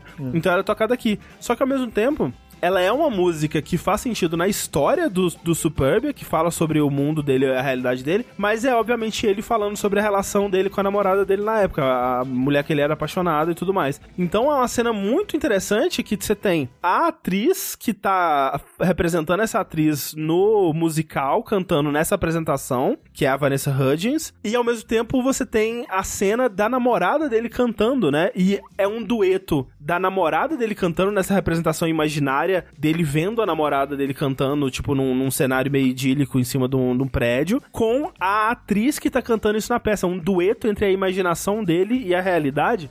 Tipo, muito interessante. Nunca tinha visto isso sendo feito antes, assim. Achei muito foda. É. Outras coisas que são abordadas é, ao longo da história são coisas que são importantes pra ele e ele foi é, levar pro Rent, né? Que é Sim. o melhor amigo dele era gay. Uhum. E a história se passa em 90, que é quando tava tendo muitos casos de AIDS nos Estados Unidos, né? Sim, no, no mundo todo. imagina. Pandemia de AIDS, né? Exato. E isso afetou muitas pessoas próximas a ele. Tipo, muitas Sim. pessoas contraíram e tal. E o musical Ranch fala muito sobre isso. E aqui você começa a ver as origens, de onde veio, é por, por que, que esse tema era tão próximo dele, né? Por É. que, que ele pegou esse tema e foi transformar no musical? Inclusive, por esse ser um tema tão forte do musical Rent, muita gente tem a lenda urbana, né? é, de que ele morreu de AIDS, mas não foi, ele morreu de aneurisma. É. E assim, você vendo esse, esse filme, você entende por que, que ele teve o aneurisma. Porque ele é um cara muito intenso. É. Que, que, que eu, eu consigo ver ele tendo um aneurisma de nervoso antes Sim, da- sim. do musical, sabe? É, mas é, o, tipo, o Ranch hoje em dia ele é um daqueles daquelas coisas que envelheceram muito mal, né? Porque ele é sobre, tipo, um cara hétero é, escrevendo sobre muito da comunidade LGBT, né? Dos, dos anos 90. E aí ele usa todos aqueles clichês, assim, né? Tipo, tem, é, é, tem muitas coisas que foram a primeira vez que isso apareceu numa obra mainstream. Então, por exemplo, você é uma personagem bi, mas assim, ok, legal que é uma personagem bi, mas ela é tipo a maníaca sexual, porque pega todo mundo. Bi é isso aí, galera. Pô, sexo 24 horas É, por dia. Porque o Bi, ele é o depravado, né? Porque ele é Exato. só sexo. Então tem vários desses clichês que hoje em dia envelheceram super mal, assim, mas, tipo, na época foi muito diferente mesmo, né? Foi, tipo, é, divisor de águas, assim. No geral, eu não sou o maior fã do mundo de musicais, assim. Tem alguns musicais que eu gosto. E te falar, eu amei esse filme. Ele é muito bom, né?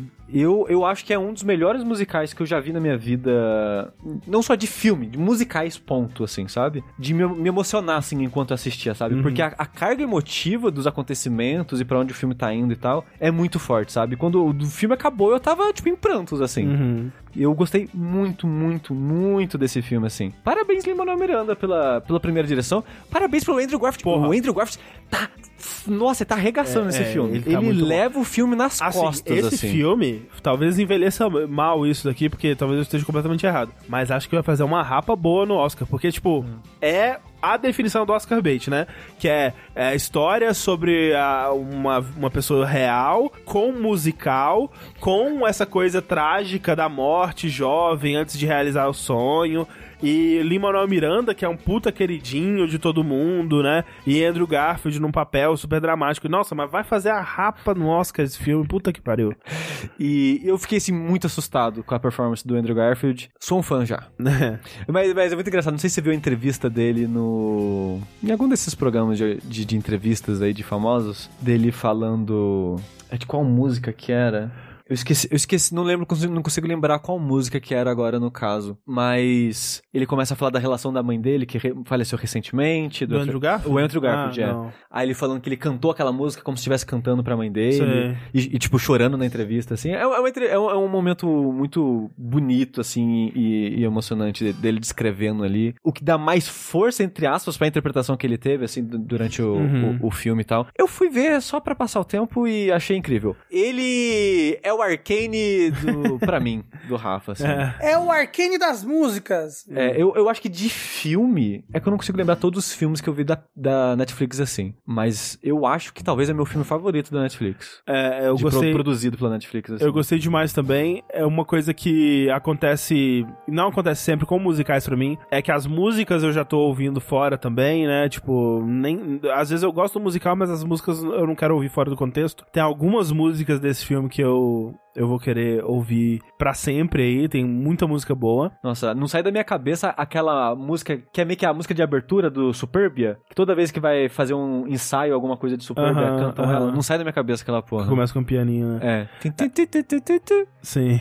E assim, é um filme que você pode assistir sem saber absolutamente nada, como foi o caso do Sushi, e Sim. aproveitar. Mas ah, fica a recomendação, se você não sabe absolutamente nada, vai assistir sem saber absolutamente nada. Aí você gosta ou não. Se tiver gostado, corre atrás da, do que foi a história do Jonathan Larson, dos outros musicais, talvez até escuta o Superb, escuta o, o- a versão dele do Tic Tic Boom, talvez assiste Rant. Não o filme, tem, assiste a versão é, da peça mesmo. E depois volta, porque aí você vai pegar muitos detalhezinhos que são muito legais, assim, tipo.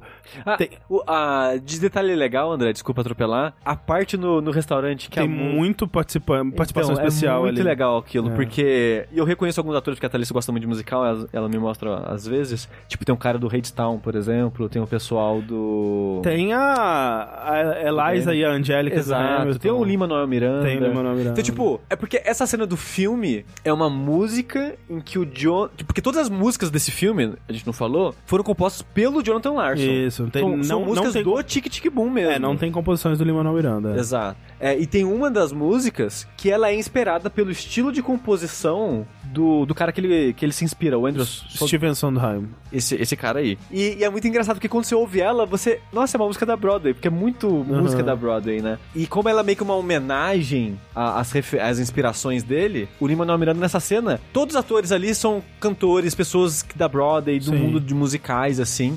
E é uma música muito legal, é um momento muito legal do filme. É, o, fi o filme inteiro é cheio de participações especiais que, pra quem tá no mundo dos musicais, no mundo da Broadway, vai reconhecer. Então, os atores originais que fizeram Ranch aparecem é, como participações especiais ao longo do, do, do filme. Você tem amigos pessoais do Jonathan Larson aparecendo, fazendo pontas e fazendo amigos. Por exemplo, tem aquela música que é no apartamento, né? Aham. Que é meio que uma música a capela improvisada, entre aspas, né? É, que tem as duas vizinhas, que são duas mulheres mais velhas que estão lá, são amigas do. eram amigas do Jonathan Larson de verdade mesmo. Então elas aparecem como essas vizinhas mais velhas, mas elas eram amigas. Então, tem várias coisinhas assim. Por exemplo, tem a cena que ele vai ter a conversa pela primeira vez sobre a, a namorada dele é, aceitar ou não o emprego, né? E ela tá com um casaco ela tira, tá com um vestido verde. Tem uma música sobre uma, uma mulher linda com um vestido verde no. Acho que no Superbia mesmo. Acho que no Tic Tic Boom. Enfim. Esses detalhes, tipo, eles não, não aparecem no filme, mas eles estão lá de alguma forma. É. Então, quem conhece esses musicais, ah, entendi a referência, entendi aqui. O, o que eu vi, porque eu fui, eu fui fazer uma pesquisa breve sobre a produção do filme. Porque eu assisti, acho que um dia depois que saiu o musical. Uhum. Então não tinha muito dessas. Aham. Dessas minúcias assim na internet, eu acho. Então eu eu só ouvi pouca coisa assim. Eu vi mais sobre a história da, do- da vida mesmo do Jonathan Larson. Mas uma coisa que eu vi é que tem uma hora que o, o, o cara que financia ele, basicamente. Vai cobrar ele, tipo, ô, você precisa terminar esse musical, você não Aham. terminou o musical. O que, que você fez hoje? Ele, ah, eu fiz uma música sobre açúcar. Aí ele canta um pedacinho de uma música que ele fez, uma música sobre o potinho de açúcar. É uma música que existe no Tic Tic Boom, Ah, que é, que é uma música sobre a personagem que a moça do High School Musical faz. a Vanessa Hudgens. aham. Isso. Que é uma música sobre aquela, a personagem dela. Sei. Só que eles tiraram do filme, mas deixaram como esse easter egg ali dele Aham. cantarolando um pedacinho e tal. É muita, muita referenciazinha. Então, assim, dá pra assistir sem saber nada, mas, né, se você tiver esse conhecimento, se você fizer parte desse mundinho. Assim, se você fizer parte desse mundinho, você já viu o filme, né? Não tá esperando a nossa recomendação aqui. Mas, né, assiste, vê se gosta, corre atrás, porque vai enriquecer muito o filme depois. É, eu acho que, que nem eu. Eu consumo musical de tempo em tempo. É, afinal de contas, o André ama musical, a Thalissa ama musical. Eu tô cercado de pessoas que amam Aham. musicais. E eu gostei muito desse. Então, se você é uma pessoa que tem um, um pé meio atrás com musical, é meio assim e tal, dá uma chance ainda. Uhum. Eu, eu, eu acho que você pode se surpreender, talvez.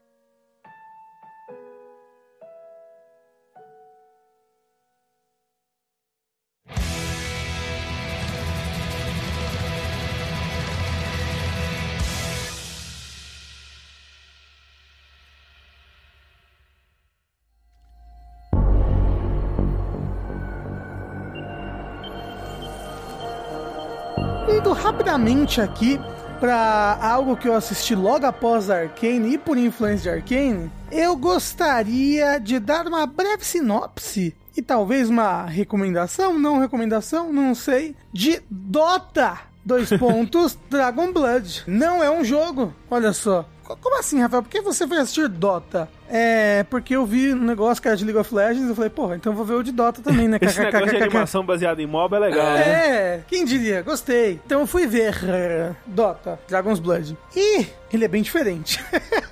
ele é bem diferente assim de Arcane, obviamente. O, o, o Dota, pra quem não sabe, ele é o LoL pra gente triste. Isso, e ele é o LoL pré-LoL, né? O, do, o, do, o LoL Não, foi sim, sim, baseado sim. no Dota e o Dota surgiu como um. Mod de Warcraft 3. Um mod de Warcraft 3. É, o Dota foi o mob original, né? É. Por assim dizer. Sim, sim, sim. E a Netflix lançou, eu acho que esse ano, eu não sei, essa animação, que é uma animação baseada na, na história de Dota. Eu não sei em qual parte da história de Dota é. Eu não sei se é a história de um personagem só, eu não sei se tem mais coisa no mundo. E eu diria, inclusive, que ele não faz um bom trabalho de apresentar esse mundo, assim, sabe? Uma coisa que eu senti enquanto assisti era, nossa, não estou entendendo um monte de coisa aqui, sabe? Parece que essa história está andando mais rápido do que deveria, mas pra quem já conhece Dota, ela tá, tipo, de boa. Quando eu assisti, acho que o, o filme do World of Warcraft, eu senti às vezes de vez em quando que, porra, tem muito mais aqui atrás, né? Que eu- me dá interesse de saber. E, nossa, tá difícil entender algumas coisas, mas vamos que vamos. Esse eu acho que ele tem um pouco disso, assim. Ele tem uns mundos, uns, uns mundos, umas facções, uns deuses, umas conflitos de interesse que às vezes é um pouco difícil de entender da onde tá vindo, pra onde vai, sabe? Mas ele é basicamente uma história de um cavaleiro do dragão. Aí você fala, caramba, um cavaleiro do dragão? Ele é tipo, ele monta no dragão? Não. Ele é um cavaleiro que mata dragões. Esse é o negócio. Então, um cavaleiro do dragão é um cavaleiro que mata dragões. Não, não é muito intuitivo, né? Não o é. nome. Não. É, é o nome dele é Davion. E ele está a caçar ele de dragões numa vila lá. E aí ele, tá, papá, papá, matei um dragão aqui, outro acolá, que um dragão que tava aterrorizando ali a região local, um dragão da terra lá. Um, um dragonete, né, por assim dizer, um dragãozinho pequeno. Mas um, um réptil muito grande. Rapidamente, Rafa, isso, essa, essa série, ela é animação 2D, 3D? Como é que é? É animação 2D. Ela Ok. lembra uma animação de média renda, assim, um seu... Castlevania. Então, Castlevania é mais bonito. Eu acho que Castlevania é mais bonito. Ok. Mas ela lembra Castlevania. Ela lembra Castlevania. Até, inclusive, encostando umas falas e umas atuações. É, a do Castlevania é mais cheesy, é mais, é mais cafona. Mas tem algumas atuações e algumas falas que eu senti bem cafona, assim, no Dota. Por sinal, o Davion, interpretado por Yuri Lorental, que o André gosta. Ah, sim. Uhum. E tem também Troy Baker aí. Tem o Olha Troy aí. Baker também, é. Mas eu, eu, eu, eu sinto talvez que venha mais do texto, a parte cafona, do que da interpretação. E aí esse Davion, ele mata esse dragão, salva lá o exército local dessa vilazinha. Eles voltam, é, um negócio que antes de- de- dele voltar pra vilazinha, eles, ele, tipo, ele vê que ali perto da onde ele matou o dragão tem um ninho de um dragão muito grande, né? Aí ele fala, eita, não vou mexer nesse ninho, porque esse dragão muito grande está dormindo, a gente vai precisar de 20 exércitos pra vencer esse grande dragão. Aí um dos caras, que era do exército da vilazinha, fica, ah, eu tinha que matar o dragão, ah, que ódio, ah, você me humilhou porque você matou outro dragão e meu, todo mundo do meu exército se ferrou pra isso, você matou ele sozinho.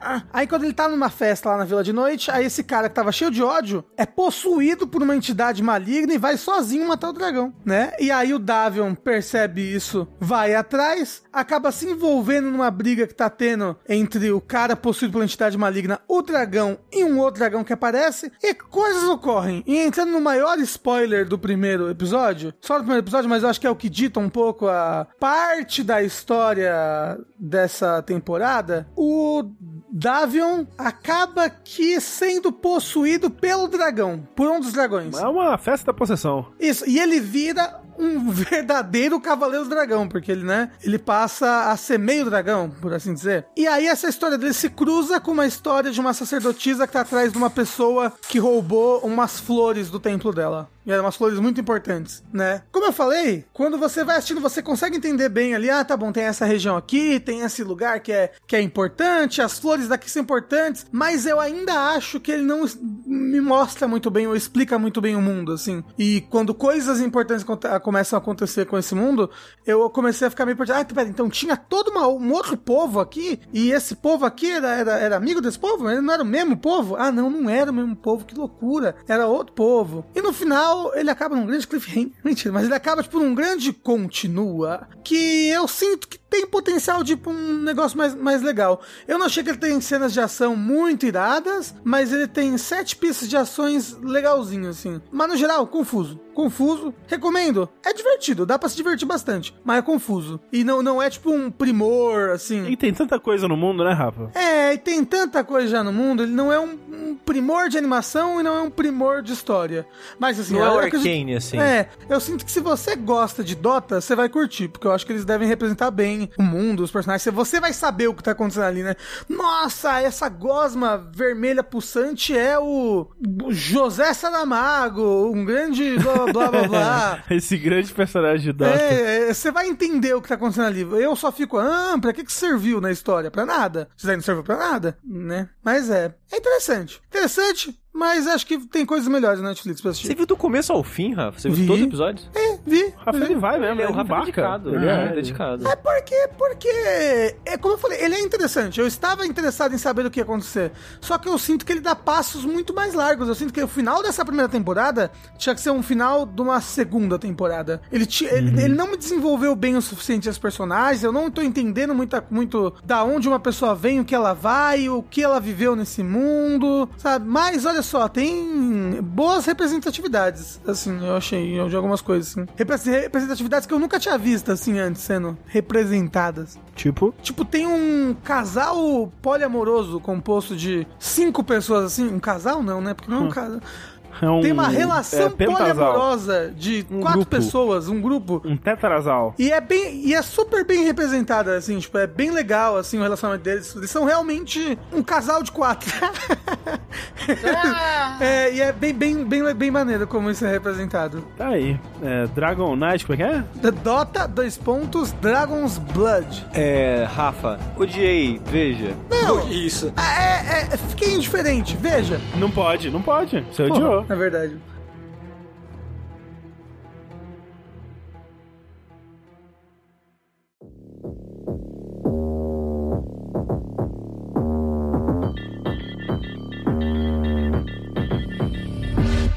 Você falando aí me lembrou de uma coisa que eu assisti, porque eu tenho problemas parecidos com ela, e era uma coisa que eu, no começo dessa gravação, e assim, dias atrás, eu tava pensando, o que, que eu posso falar no Fora da Caixa? Eu não vi nada, eu preciso ver o, Tic Tic Boom, porque eu não assisti nada além de Arcane e Tic Tic Boom. Mentira! Eu tinha assistido. A única forma que eu consegui pra lembrar que eu tinha assistido isso, foi lembrar que foi fora da Netflix, porque a gente tava, nossa, mas será que eu não assisti nada fora da Netflix? E pra você ver como são filmes da Marvel. Você assiste e imediatamente você expurga ele do seu sistema. Eu, eu assisti, não sei se vocês viram, o Shang-Chi, que é o novo filme da Marvel aí que saiu. Eu assisti, Eu queria ter visto. Queria ter visto, mas não vi. eu assisti, eu gostei bastante. É, o Shang-Chi ele tá disponível no, no Disney Plus aí, ele já saiu em cinema esse, essa, essa coisa inexistente aí que eles tentam é, fazer vingar, né? Uhum. Tipo, Quem é que vai sair de casa pra assistir um filme? É, imagina que conceito. Mas ele saiu agora. E eu tenho problemas parecidos com o que- o Rafa falou do Dragon's Blood aí. Porque é o seguinte, Shang-Chi, ele é esse herói da Marvel, também do, do ranking J deles aí, aqueles heróis super obscuros que só aparece quando você tem que fazer uma página com 120 heróis, aí ele aparece ali num cantinho assim, que é meio que um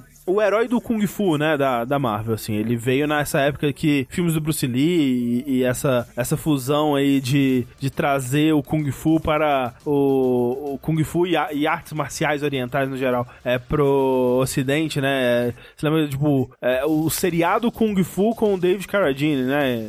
É uma coisa, assim, maravilhosa. que- Incrível, Com esse incrível. conceito. É, é- é dessa época aí. Mas a Marvel já não tinha o Iron Fist? Eu não sei, assim, eu, eu até acho que eles façam parte do mesmo Mundinho patota ali, eu realmente não sei dizer. Mas enfim, o Shang-Chi, ele é, é esse herói do Kung Fu, né? E o filme é uma história de introdução dele, porque começa contando a vida dele vivendo uma, uma vida normal e sem grandes eventos em São Francisco, onde ele tem uma amiga, os dois trabalham como valet, né? Como é que chama? É... Va- Frentista, É, não é frentista, frentista. É Não, fren- é fren- não, frentista é do, de posto de gasolina. Não, frentista não é quem abastece seu carro? Não É. manobrista, manobrista. Isso. E os dois trabalham como manobrista, estacionando os carros dos ricos, assim. Aquele sketch do Ken Peele? É exatamente, do Liam Neeson. Isso. Liam Neeson. E os dois, né, têm descendência chinesa. O, o Shang-Chi, ele é chinês e a- essa amiga dele... Como é que ela chama? Esqueci. Eu não sei, mas ela é, muito engraçada. Gostei demais dela. E essa amiga dele, ela é descendente de, de, de família chinesa, a interpretada pela Aquafina, que é uma excelente atriz aí, e, e tá, que tá muito bem no papel. Acho que o, o personagem dela é um dos, dos destaques do, do filme, e a relação dos dois, eu, eu diria que é um dos destaques do filme. E eis que confusões acontecem, e você vai descobrir que esse tímido e pouco chamativo manobrista de São Francisco, na verdade, esconde um passado onde ele foi, ao longo da infância e adolescência dele, treinado para ser um assassino sob um grande e imortal guerreiro chinês que tem, detém o poder dos Dez Anéis, que são os artefatos milenares aí que fizeram ele vencer todas as guerras do Dynasty Warrior Isso. e ser um, um rei do submundo até hoje aí. E dentro do universo da Marvel, ele é o, o Mandarim, né? Que aqui tá sendo retconado com outro nome pra fazer mais sentido dentro da, dessa, dessa coisa mais politicamente correta sobre a cultura chinesa, a representação dela O no Mandarim filme. ele não aparece no Homem de Ferro 3? Isso é referenciado nesse filme. Isso. Porque no Homem de Ferro 3, é, ele é o Ben Kingsley, né? Que é o, o mandarim e tudo mais. Mas tem o plot twist que, na verdade, era só um ator fingindo ser o mandarim, né? Olha aí. E, e aí, fora desse filme, já teve um ARG, uns, uns vídeos que eles lançaram pro YouTube, coisa assim, que contava que o mandarim de verdade veio lá e, e- e capturou ele por, e puniu ele por ser, por se passar por ele. Ben Kingsley está em Shang-Chi. Não vou dizer como é, isso Uau. acontece. É. Mas o, o, o André tava falando que, tipo, você descobre que o Shang-Chi era, era, fi- era filho, né, desse moço, blá blá. Mas na verdade o filme abre com a história desse moço, né? Sim, O fi- sim. filme abre com a história desse, desse cara que está vivo há mais de mil anos já Aham. e que foi esse grande general, esse grande. Como é que fala? Al- Alguém que é um, tipo um senhor da guerra, assim, tipo. É um Warlord, eu não, tô, É, não sei isso. qual que é a palavra, mas Que, é. que foi, tipo, esse grande senhor da guerra que, que a princípio governou ali a região da, da China com os seus poderes. A região da China. A região é porque né, a China já, já fez e desfez muitas vezes durante a história, né? Go- Governou ali aquela região durante muitos anos e depois governou pelas sombras, assim, por trás. Inclusive, você falou Dynasty Warriors, tem um momento ultra Dynasty Warriors, que, tipo, Muito, ele, ele muito. contra um exército, assim, É. e ele, tipo, plá, jogando as pessoas pra E lá e pra voando, cá. né? Assim, é. É, não, tem várias referências a. a tem uma, várias referências. Tem até uma, uma luta que é extremamente a, aquelas. Como é que é? É, é coreografia com fio, Kung Fu no, no fio. É o Wire Fu, né? Wire tipo, Fu, isso. Voadoras, Tigre do Dragão e tal. Isso, tem uma luta que é toda Wire Fu, que é bem bacana. Total. É, e. É, mas aí então o filme começa com isso, aí depois mostra o Shang-Chi criança, né? Nasceu desse moço aí, né? E aí depois mostra ele adulto. E aí, tipo, ele não está mais com o pai dele. É, mas aí, aí que tá. Você vai descobrir porque você não sabe qual é a relação dele com o pai, né? Você não sabe que ele foi treinado ainda É, e- nessas artes. Você não sabe qual que é, qual que é a posição dele nesse mundo. Você, talvez ele seja o filho, mas ele não saiba nada, né? Ele só vai. eh, Ele vai aprender Kung Fu quando pegar os Dez Anéis, talvez, mas não, né? Ele já é esse super lutador foda, assassino e tal, que só tá querendo viver uma vida normal longe dessa vida, né? É, inclusive, acho que a primeira luta, uma das melhores coreografias. É a melhor. As, uma das melhores coreografias de filme da Marvel, assim, que eu já vi. Assim, talvez a melhor. E o melhor momento desse filme, assim, inclusive. Ah, que, eu, tipo, eu gosto muito da segunda luta também. O, o lance desse filme, como o Rafa falou, né, da luta que referencia Tigre e o Dragão e tudo mais, é que ele puxa muito referência, a, mais, muito mais até do que o próprio Cowboy Bebop, é, do cinema chinês, né? Então ele tem muito de Jack Chan, ele tem muito desse desses filmes Wide Fu que, que a gente comentou. Então, a primeira cena onde você descobre que o, o Shang-Chi ele é esse lutador exímio e tudo mais, é quando eles são abordados por um, um bando de baldidos no ônibus que estão querendo um pendante de jade que ele tem no, no, no pescoço, que é coisa da família dele. E os caras começam a atacar ele dentro do ônibus. E é um daqueles ônibus articulados, né? Que tem três divisórias separadas por, por aquele, aquela borracha, assim. É. Anônimo é do ano passado? Anônima do ano passado, é. E esse filme é desse ano. É desse ano, é. Droga, não foi o ano das lutas no ônibus. Pois é. Porque a luta do ônibus do É. Anônimo é excelente. É excelente mesmo. Essa é muito boa também, assim, eu não, eu não saberia dizer qual a minha favorita. Porque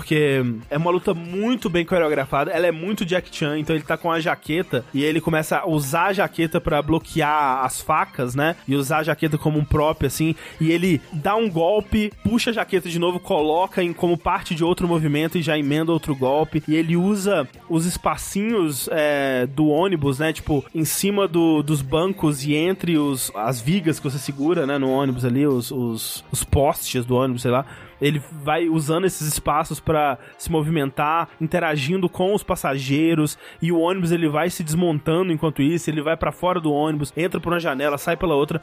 É uma luta tão bem coreografada, é tão incrível, assim, é uma, um trabalho foda que você vê que tá referenciando o cinema de Kung Fu é, chinês, ou de Hong Kong, né, tipo Jack Chan e outros filmes assim, mas que com um filtro da Marvel, né, porque um dos inimigos dele é um cara que tem um facão neon no lu- lugar da mão e que tá destruindo o ônibus e, e tentando matar ele. Enquanto isso, a amiga dele, que é essa piloto, né, é muito habilidosa também, tá tentando impedir o ônibus de bater. É uma cena incrível, assim, é muito boa. Tanto que É a melhor cena de ação do filme. eu acho que nenhum outro momento do filme chega aos pés dela, assim. Tem outros momentos que são legais, mas acho que nenhum chega aos pés dela. Tem, tem, tem um momento que é uma luta que é num lugar bem alto, que eu É. que tenho medo de altura, eu ah, admito que eu fiquei meio cagado, assim, tipo, meio... É, mas aí, essa, essa luta eu já achei que eles, eles perderam um pouco daquele pé no chão É. de Jackie Chan, assim, né? Porque ela é uma luta muito já muito mais fantasiosa, com os ângulos de câmera que você vê claramente que foi feito com CG. eles não disfarçam tão bem assim, então eu, eu já não gostei tanto. É, é tipo, quanto mais o filme passa, mais fantasiosa e Dragon Ball Z as lutas ficam, assim. É, e aí que eu queria puxar o que o Rafa disse sobre o, o, o anime do Dota lá, é que pra mim esse filme ele tinha que ser dois filmes. Eu acho que ele, ele tem claramente dois filmes num só. O segundo filme é claramente inferior ao primeiro, e o primeiro por conta disso ele passa muito rápido. Então, esse filme que é o Shang-Chi vivendo a vida normal dele com essa amiga, que a relação deles é maravilhosa, eles sendo perseguidos no mundo real, vamos dizer assim, no nosso mundo comum, por essa por essa gangue que quer pegar por algum motivo o pendante dele, eles viajando até pra China pra tentar descobrir por que que isso tá acontecendo e tudo mais, essa, esse mistério, né? Isso poderia ser um filme só, poderia dar mais tempo pra eles desenvolverem essa vida normal que é, acaba, né, por conta disso e como que eles são tirados disso pra entrar nesse mundo Marvel aos pouquinhos, vamos dizer. Isso poderia ser um filme. André, Hum. ideia aqui, hein? E se isso fosse uma série? Olha, Uou. seria mais legal também. Seria mais legal, talvez. Mas o, o lance é que é metade do filme e a segunda metade é uma outra parada que, tipo, já, já chega com eles encontrando o pai, né? Tipo, encontrar o pai poderia ser o final do primeiro filme, por exemplo. E aí já acontece eles encontrando o pai, entrando no mundinho muito mais fantástico é, do pai, indo entender o que, que o pai dele quer, qual o objetivo, o que, que aconteceu com a mãe dele, qual que é o, o grande plano maligno do pai, como que eles podem impedir e como que eles vão usar isso. E a, e a história vai pra um nível, como o Rafa falou, parece Dragon Ball, assim. Ela deslancha pra um patamar que destoa completamente com o tom que o filme começou. Dito isso, eu adorei a parte de Dragon Ball Z. Eu gosto demais. Nossa, como eu gosto de um poderzinho que brilha. Hum, a pessoa me faz um Kamehameha. Nossa, ovulei. Ovulei no Kamehameha. Achei irado. Gosto muito do, dos Dez Anéis ali. Achei, nossa, eu quero, É. eu quero muito Shang-Chi com os outros, com os outros Solto, heróis né? ali, sabe? Solto, com poder pra caralho. Os Dez Anéis são muito legais, tipo, o jeito que eles inventaram de usar como arma, porque na verdade não são Dez Anéis, né? São Dez braceletes. Isso. A parada que fica no braço. Então, é, você vê a maior parte do filme o pai dele usando, né? Então ele usa como defesa, ele usa como um chicote, que ele balança e arremessa os anéis. Eles podem voar em volta dele, ser atirados como projéteis. Ele usa pra, tipo, dar um mega sa- salto, né? Ele põe os braços pra trás e os anéis atiram pra trás e impulsionam ele pra frente. Então tem várias formas muito criativas que eles usam, é bem legal mesmo. É, o, o anel é tipo super mágico. Eles, os anéis, quando eles saem do braço dele, eles ficam ligados como se fosse uma corrente de energia.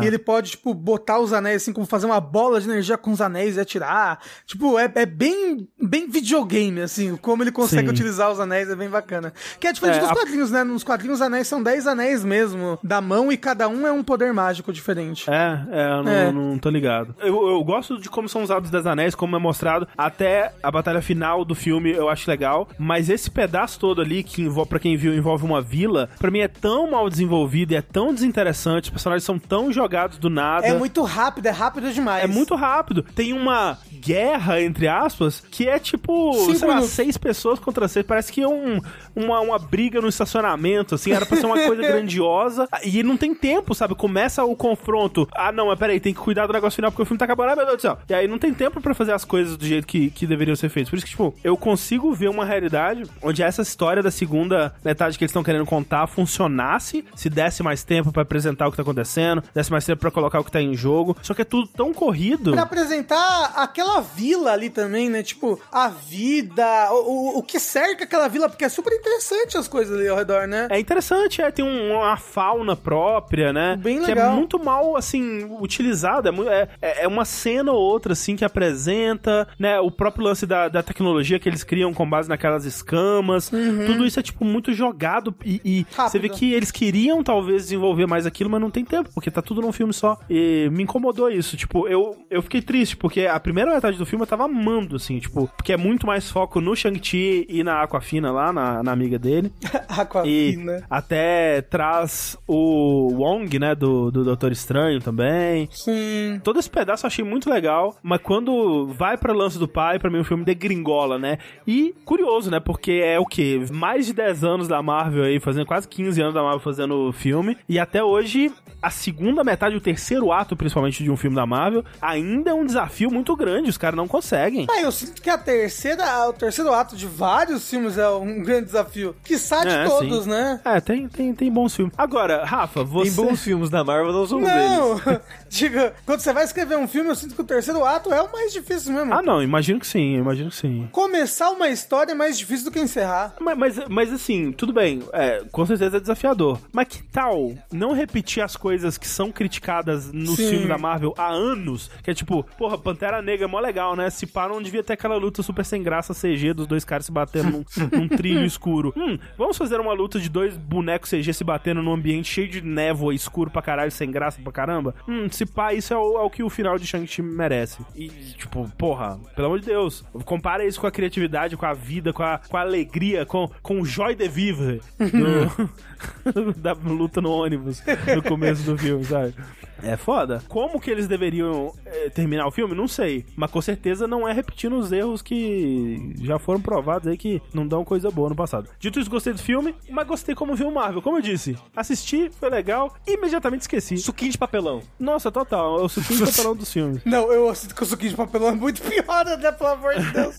É, mas Rafa, você assistiu Eternos? Não, porque tá só no cinema, né? Aí eu, Ah, é, eu, que- é, eu eu quero sei. ir assistir, mas eu quero pegar, tipo, várias vezes. Antes da pandemia, eu já consegui pegar o cinema, tipo, eu só, sabe? Eu sinto que eu consigo de novo, né? E eu que- quero tentar pegar, tipo, uma terça-feira de noite, que não vai ter ninguém e assistir. Mas se eu vou conseguir, difícil. É, eu vou esperar ele sair no Disney Plus, ou seja lá onde for que vai sair mesmo. É que vai demorar tanto, vai ser tipo em março, sei lá, no Disney Plus. Ah, mas eu também não tô com pressa, não. É, no- tá- Mas eu quero ver a Angelina Jolie. É, o Shang-Chi demorou, viu? Eu senti que demorou. Ah, eu nem, nem lembrava que existia, então pra mim ferrava É. pra caralho. Mas o, o Eternos, eu quero ver, porque ele tá tão divisivo, e isso pra mim é interessante. Tem gente que gosta muito do filme e tem gente que odeia, e eu quero muito saber por quê. Porque já é mais interessante isso do que um Shang-Chi que você, tipo, é legal, né? Mas eu vi, eu vi bem divisivo. Eu vi, eu vi gente achando Shang-Chi o melhor filme da Marvel, gente achando é o pior filme que eu já vi na minha vida. É. Todo mundo, ah, é maneiro. Eu, eu tenho a impressão que o Eternos tá mais polarizado ainda, hein? É. Tenho impressão. Não, o Eternos Eternos eu, eu, eu vejo é. bem mais polarizado, é, sim. É, na minha bolha o Shang-Chi só foi elogios. É, então... é pois é. é.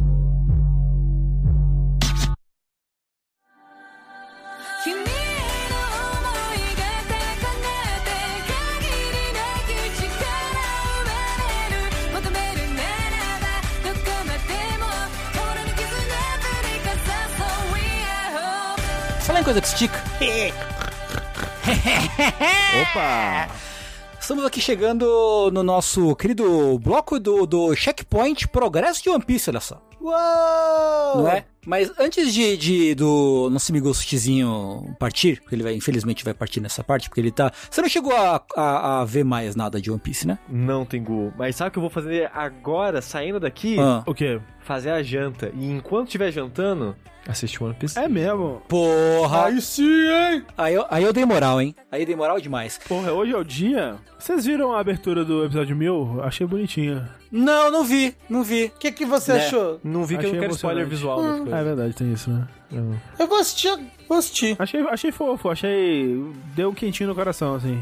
Isso. O Rafa vai assistir agora, ele tá escrevendo no teclado. Né? Talvez. Mas eu queria, eu queria, enquanto o Rafa procura aí a abertura mil do One Piece pra assistir enquanto a gente grava o podcast, eu queria brevemente trazer aqui uma, uma discussão que surgiu aí nas redes sociais durante essa semana, né? Que é, é até aquela coisa, né? Ah, pô, os caras estão botando política no meu anime, né? Estão botando.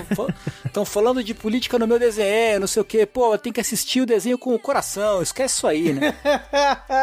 que é um bagulho que aconteceu na, na internet esses dias, né? Pe- pessoas aí do, do, do, do fandom, né? De, de tanto produtores de conteúdo, alguns produtores de conteúdo quanto quanto o parte do público, né? De, de One Piece, mandando essa, né? Soltando esse papinho aí. Seria essa, Tengu, a dificuldade nos jogos dos animes? Então não, porque também tem política nos jogos dos jogos, né? É verdade, né? Também, né? Também. Não pode botar política nos meus joguinhos. É. E, e sempre quando essa crítica é quando é a política que a outra pessoa não gosta. É, né? então. É, Quando exato. ela gosta, tá show. E eu queria falar um pouco disso, assim. Tudo bem que a gente- a gente sabe, a gente conhece boa parte do perfil do nosso nossos ouvintes aqui do Jogabilidade. A gente sabe que, que, pelo que a gente vê, né, é um público que tá meio que alinhado com a nossa, com a nossa, nossa filosofia, nosso jeito de ver as coisas, né? Por exemplo, as pessoas concordam com a gente que os produtos culturais, né, os malditos produtos culturais, não só podem, quanto devem, quanto discutem, trazem temas além do simples soquinho, né? É, não só devem e trazem, mas que seria impossível não trazer, né? Exato, Seria impossível exato. fazer. É, é, é, será que existe alguma obra apolítica, sendo que o ser humano é um ser político, É, sabe? não, É. impossível, impossível. Exato, É, exato. O, o ato da pessoa tentar fazer algo sem política já é, É um uma ato- política, um- é. Exatamente, exatamente. Não, não é, é o tal da, da pegada, o Catch 22, a pegada 22. né? não, não existe esse negócio aí. E é isso que eu queria falar, assim, é, não existe, primeiro que não existe ato não político, né? Não existe ato apolítico, ainda mais quando você tá falando de uma de uma de um- uma obra dessas, de uma história, especialmente One Piece, é, em que em que o, o- a discussão política não é nem subtexto, é texto. Não. O Oda, Nossa, o Oda não é um cara dado à sutileza. Não, É. não mesmo. É Sabe? co- Como diz aquele, aquele meme que circulou muito justamente nessas discussões, né? Uhum. O Oda é a própria pessoa que diz: Eu conheço pessoas que usam subtexto e elas são todas umas covardes, Exato. né? né? Exato. Então, assim, não é. Não é e, e talvez. Talvez não, talvez. Talvez, talvez, talvez sim, talvez não. A, a- toda a discussão política, né, que se tem em One Piece, talvez não seja a mais profunda, a mais sutil, a mais inteligente, até, não sei, você pode, você pode classificar aí da forma que você quiser. Mas não dá pra dizer que uma obra que fala literalmente de um bando de piratas que se revolta contra a exploração do, do povo pobre pela elite, seja ela uma elite econômica, seja uma elite social, né? Um grupo de piratas que sempre tá lá pra, no mínimo, no mínimo, anarquizar o status quo, assim, né? Mas sempre visando o, o bem do, da pessoa marginalizada ou desfavorecida ou algo do gênero, né? Então assim, não dá pra dizer que One Piece não é uma história de viés político, porque ela, porque ela é. One definitivamente ela é o All Cops Are Bastards dos animes, dos mangás. Pois é. E aí, o outro lado dessa discussão é: ah, tudo bem, você pode ter uma obra com viés político, mas, pô, se eu quiser, eu posso só ignorar, né? E, e- e existe, existe esse argumento de que, opa, eu posso não dar bola pra, pro viés político do- de uma determinada obra e aproveitar ela ah, só pelo soquinho, né? Realmente só pelo, pela, pela, pela porradinha. Isso me, me dá coisas ouvir esse argumento, assim, me mexe. Assim, você pode, por exemplo, assistir One Piece sem o som também, sabe? Você É, pode só ver pode, as imagens, enquanto isso ficar ouvindo Flow Podcast, não sei, alguma coisa assim. Pode, pode, pode, eu, eu acho. Eu acho que, cara, isso, isso para mim não existe, assim. Eu, eu não vejo, eu não vejo como você dissociar, que a gente tá falando de One Piece, mas isso, isso pode se aplicar num, num, num escopo maior aí, né? É, como que você des- desassocia o One Piece da discussão político-social que, que o One Piece traz? É tipo, o soquinho de One Piece, ele é bom, ele é. Aham. Aquele soco no Tenryubito é maravilhoso. Mas por que, que é maravilhoso? A animação é legal? É. Mas é, É. maravilhoso porque a posição política social desse cara Uhum. está sendo desafiada por um literal soco na cara de um pé rapado que, que quer a justiça, sabe? Uhum. Sim. É, de, de, um, de um povo marginalizado e escravizado, que é o, o- são os homens peixes, né? E com histórico Uhum. de, de, de exploração e tudo mais. Escravidão até, né? É, É, então, então é, é. o contexto, é o, o que torna é o contexto. Mas, Tengu, a pessoa que acha que One Piece não tem política, ela já faz isso, né? Tipo, ela, ela já vê ignorando esses É. aspectos. Uhum, uhum. É, ela, ela parece que ela hiberna em todos os momentos onde não tem um soco. É a impressão que dá, né? É. É a impressão que dá.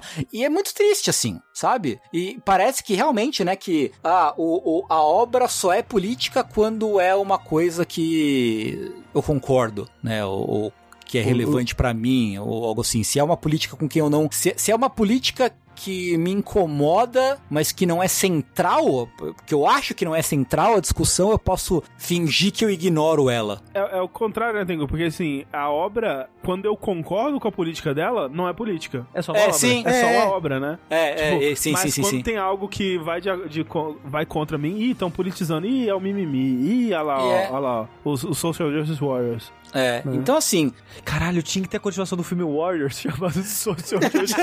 Justice Warriors. são as brigas das gangues. imagina. Aí tem as gangues é, liberal econômica. Nossa É. senhora. Então assim, Aí eu queria... tem uma gangue, desculpa.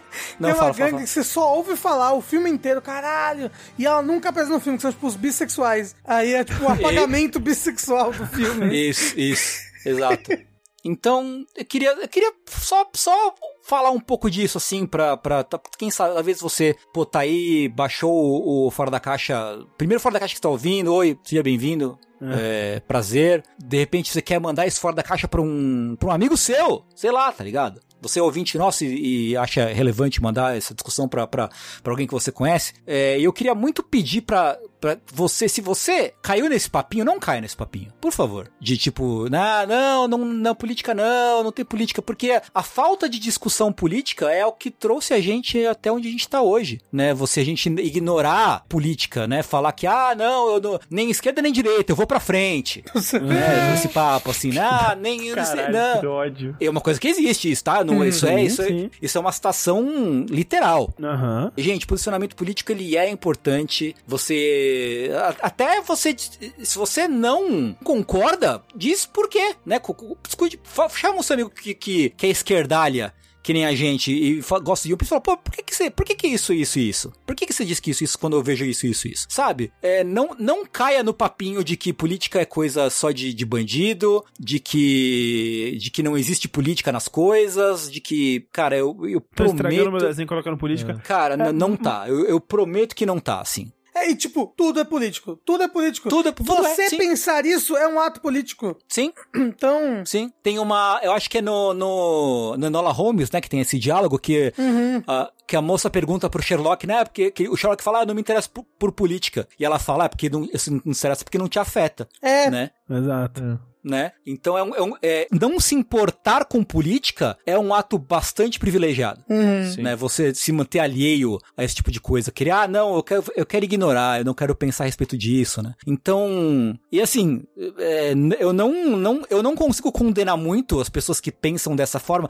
Eu vou, eu dou, eu dou a benefício da dúvida. Se eu não conheço a pessoa, tipo, ah, porque eu já fui assim. Sabe, eu quando era moleque, eu era completamente, sabe, não, não queria saber de política, eu era totalmente, ah, nem esquerda nem direita, né? É, eu, eu fui assim, sabe? Então eu não consigo condenar muito as, as pessoas que têm esse tipo de pensamento. Mas, eh, por isso que eu, que eu peço, assim, tenta entender um pouco as coisas que estão acontecendo, sabe? Tenta se, se envolver um pouco, perceber um pouco o quão longe vai, né? Não é só uma discussão política no, no One Piece, no mangá, no, no que for, sabe?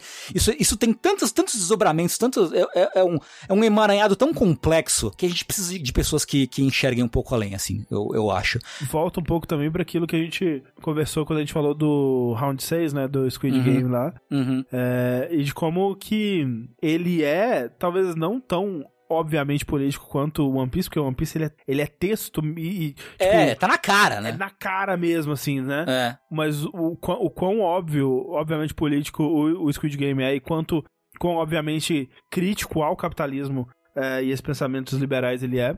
É, e muita gente não conseguindo é, ver isso, discordando disso, até nos, nos nossos comentários mesmo. Uhum. E o quanto que isso reflete que não só falta, é, obviamente, educação para as pessoas né, aprenderem mais sobre isso desde a base, mas Uhum. também como que existe, como que existem esforços para que essas pessoas elas permaneçam alheias à, à- Uhum. à política. Que é, que é interessante que essas pessoas achem realmente que política só se faz em Brasília, que Uhum. política só existe um, é, a cada dois anos na, na eleição, Uhum. e que existe nesse mundinho separado, né? Que o entretenimento é entretenimento, política é aquele negócio chato que eu vou na urna votar lá uma vez a cada dois anos e, e acabou. Política é botar um terno e ficar falando numa mesa. Isso é política. Isso. É, sim. Sim, e não é. tu- tudo é política, cara. Tu- tudo, tudo é política. É, você se impressionaria se soubessem, fariam enojados do, do quanto tudo é política. Né, na nossa vida. É, então é isso, queria só deixar registrado, né? Já que é, eu acho que às vezes, às vezes pessoas que, que têm esse tipo de visão mais que de, de apagar a política, né, deixa a política para lá.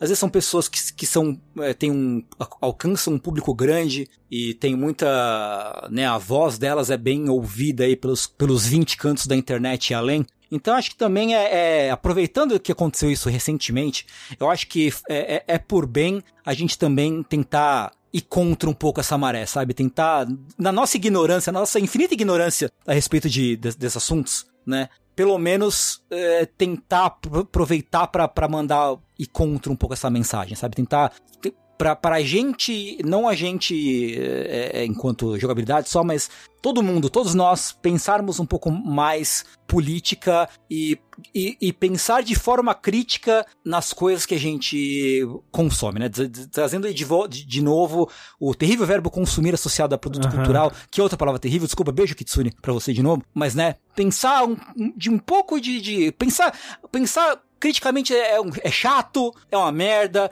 às vezes estraga as coisas que a gente gosta pra gente, mas eh, não, não dá. Às vezes a gente até, né, se, se, se, se fica um pouco anestesiado com relação a isso, mas é importante a gente tentar, eh, quando possível, pensar um- um- de forma crítica a respeito das, das coisas que a gente lê, escuta e assiste, etc. É isto. Agora que a One gente dá o Piece. tchau pro sushi, Agora vamos dar soquinho, porra! Soquinho elástico! É, e aqui eu me despeço. Um beijo no coração de todo mundo que ouviu. E até a próxima. Tchau. Tchau, Obrigado, sushi. Tchau! Tengu, conta pra nós aí, aquele bolo lá tava gostoso, aquele bolo? Pois muito que bem. Você acha que rolo cake é uma crítica a diabetes? É, Eu acho que não, acho que é uma incentivo, na verdade, ao consumo. Tem que consumir mesmo, entendeu? Foda-se. É pra Cê- sair comendo. Você acha que a Big Mom é diabética? Eu acho que não, ela só come cu de curioso só. A única coisa que ela come de. Há A, muitos anos. a dieta dela é só comer o cu de que tem além. Você Lendo acha que existe diabetes em One Piece? Tem um fruto do diabo da diabetes, né? Com o nome da É, diabetes. diabetes, diabetes. Eu tenho essa daí. Eu comi, acho que esse fruto, socorro. Isso. Pois muito que bem, estamos, né? Entrei com tudo em whole cake. Olha aí. Li os volumes, equivalente aos volumes 82, 83, 84, 85, minto, 83, 84, 85, 86. Caralho, bastante, Tengu. E, André, Oi. você tinha toda a razão, cara, whole cake é bom pra caralho. Não é bom pra caralho? Whole cake é bom pra caralho. Puta É que isso aí. pariu. É uma das melhores sagas de One Piece, de modo geral, Pô, assim. aí sim, pô, aí sim. Eu não tô, não tô nem falando de pós, pós para que tá, Holy Cake é tipo, sei lá, terceira melhor, segunda melhor arco de One Piece, talvez? Não sei. Foi, foi o meu sentimento enquanto eu lia também. O que que tá acontecendo? Até onde você leu?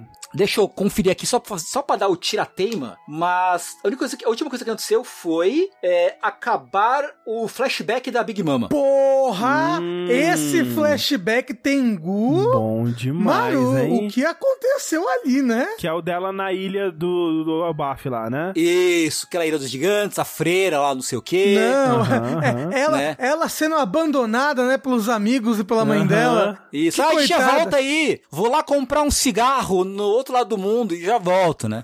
Não, no Isso. caso. Pera, você terminou o flashback? Terminei, terminei, ah, terminei. tá. Que no caso, ela, ela, ela, ela comeu todo mundo, né? Sim, sim, sim, sim. Sim. Eu tenho certeza que foi isso que aconteceu. Não, É, sim, não. é óbvio. né? Sim, sim. Mas digo, no comecinho, no comecinho da história Ah, que os pais deixam ela, largam ela lá Ah, na... é, na- é. Ah, também é uma criança problema, uma criança difícil de cuidar. Não, essa, Difícil. essa daí, essa daí tava pedindo pra ser abandonada mesmo. Essa aí nem, nem a Super Nani resolve essa aí. Nem a Super Ela Nani. tinha hipoglicemia, Zé, tadinha. Tadinha. Mas, cara, eu acho que é, é, é, um- é, um- é uma saga de One Piece que acho que tem, tem tudo que eu queria, deu uma saga de One Piece, mas que só poderia acontecer no- no- na altura da história em que ela tá acontecendo, assim, né? Uhum. Porque, assim, a, a trama paralela, que não é tão paralela assim, a trama da família do Sandy é muito da hora. É muito legal. O, é. o desenvolvimento finalmente estão dando uma função, uma, uma, uma utilidade pra esse filho da puta, assim. Porque o Sandy, eu tava, tava- comentando até antes com vocês, né? Que o Sandy pra mim era um boneco detestável, assim. Não, não conseguia gostar dele, não. E, porra, eu tô 100%, pô, Sandy, tamo, tamo junto, cara. Tô contigo. Porra, tá perdoado. Perdoei Né? tudo, sim. Tá tudo perdoado. O Sandy. Tudo ele- também é forte, né? Mas sim, é. é, não, é, não, não, não, né, não tudo.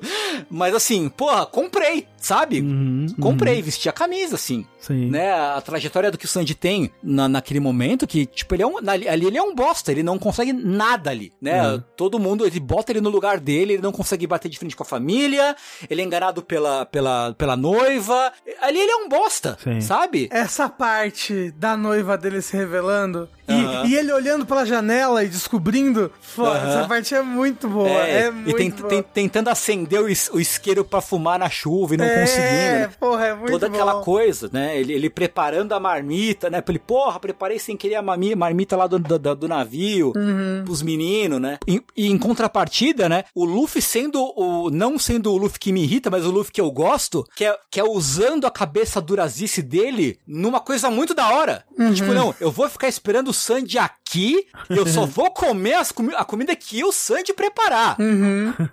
Porra, legal pra caralho também, sabe? É, isso fa- faz o meu sangue ferver, entendeu? Esse tipo de coisa. Muito bom, muito bom mesmo. E uma coisa Entendeu? que eu gosto muito desse arco é, primeiro assim, né, a- a- aquela construção de mundo maravilhosa do Oda, que eu acho que a gente Sim. não via nesse nível de qualidade desde Sabaldi, eu acho. Sim, sim. É, muito, muito legal o mundo que eles criam, assim, um mundo completamente despirocado, que não faz nenhum sentido Aham. é, em nenhuma outra história, mas ele consegue fazer, fazer sentido aqui. Uhum. É, toda, toda a hierarquia, né? Toda a estrutura da família é, Charlotte ali, é, da, da família. É isso, né? Da família Charlotte ali. Sim. E os planos, né? Eles vão com planos, eles se dividem em grupos. É uma Uhum. coisa meio heist até.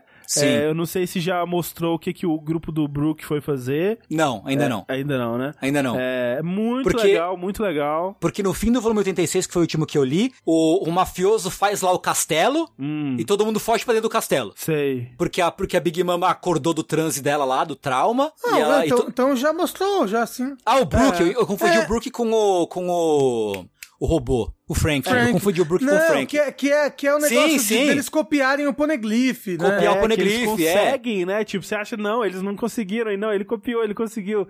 É muito bom. Foda. E, pô, e o Brook tem momentos legais, assim. Muito legais, é. Tem momen- momentos muito. Ele, tá- ele tava muito largado no churrasco, né? Então, Sim. Ele teve momentos muito legais. Total. E como que esse arco se beneficia por ser mais curto, né? Tipo, ele é Uhum. longo ainda, mas pros padrões de One Piece recentemente, né? Pros padrões de Dressrosa e tudo mais. Sim, sim. Ele é mais curto e como que tudo vai se encaminhando, é, tem uma estrutura onde as coisas vão se encaminhando pra essa festa, né? Uhum. E as coisas que vão acontecer nessa festa e tudo mais. Casamento, né? É. Sim, sim. Então é uma estrutura muito boa. E, e não, não, não. E todo o negócio do o bolo de casamento, não sei lá o que, do bolo de casamento. Uhum, uhum. Sim. E, e, e por que, que o bolo de casamento é tão importante pra Big Uhum, Mom uhum. e tudo mais? Sim, sim. E ela querer fazer aquela família, até aquela ideia, ideia deturpada de, de, De paz, família, né? é. De família, né? Exato, né? Que todo mundo é, todo mundo é filho e parente dela, mas ah, mas se falar alguma coisa tu vai morrer, né? Não, e todo mundo deve ser literalmente filho dela, né? Ela, dela, ela arranja vários pais dos filhos dela, né? Tipo. É tipo Gengis Khan reverso, é assim, né?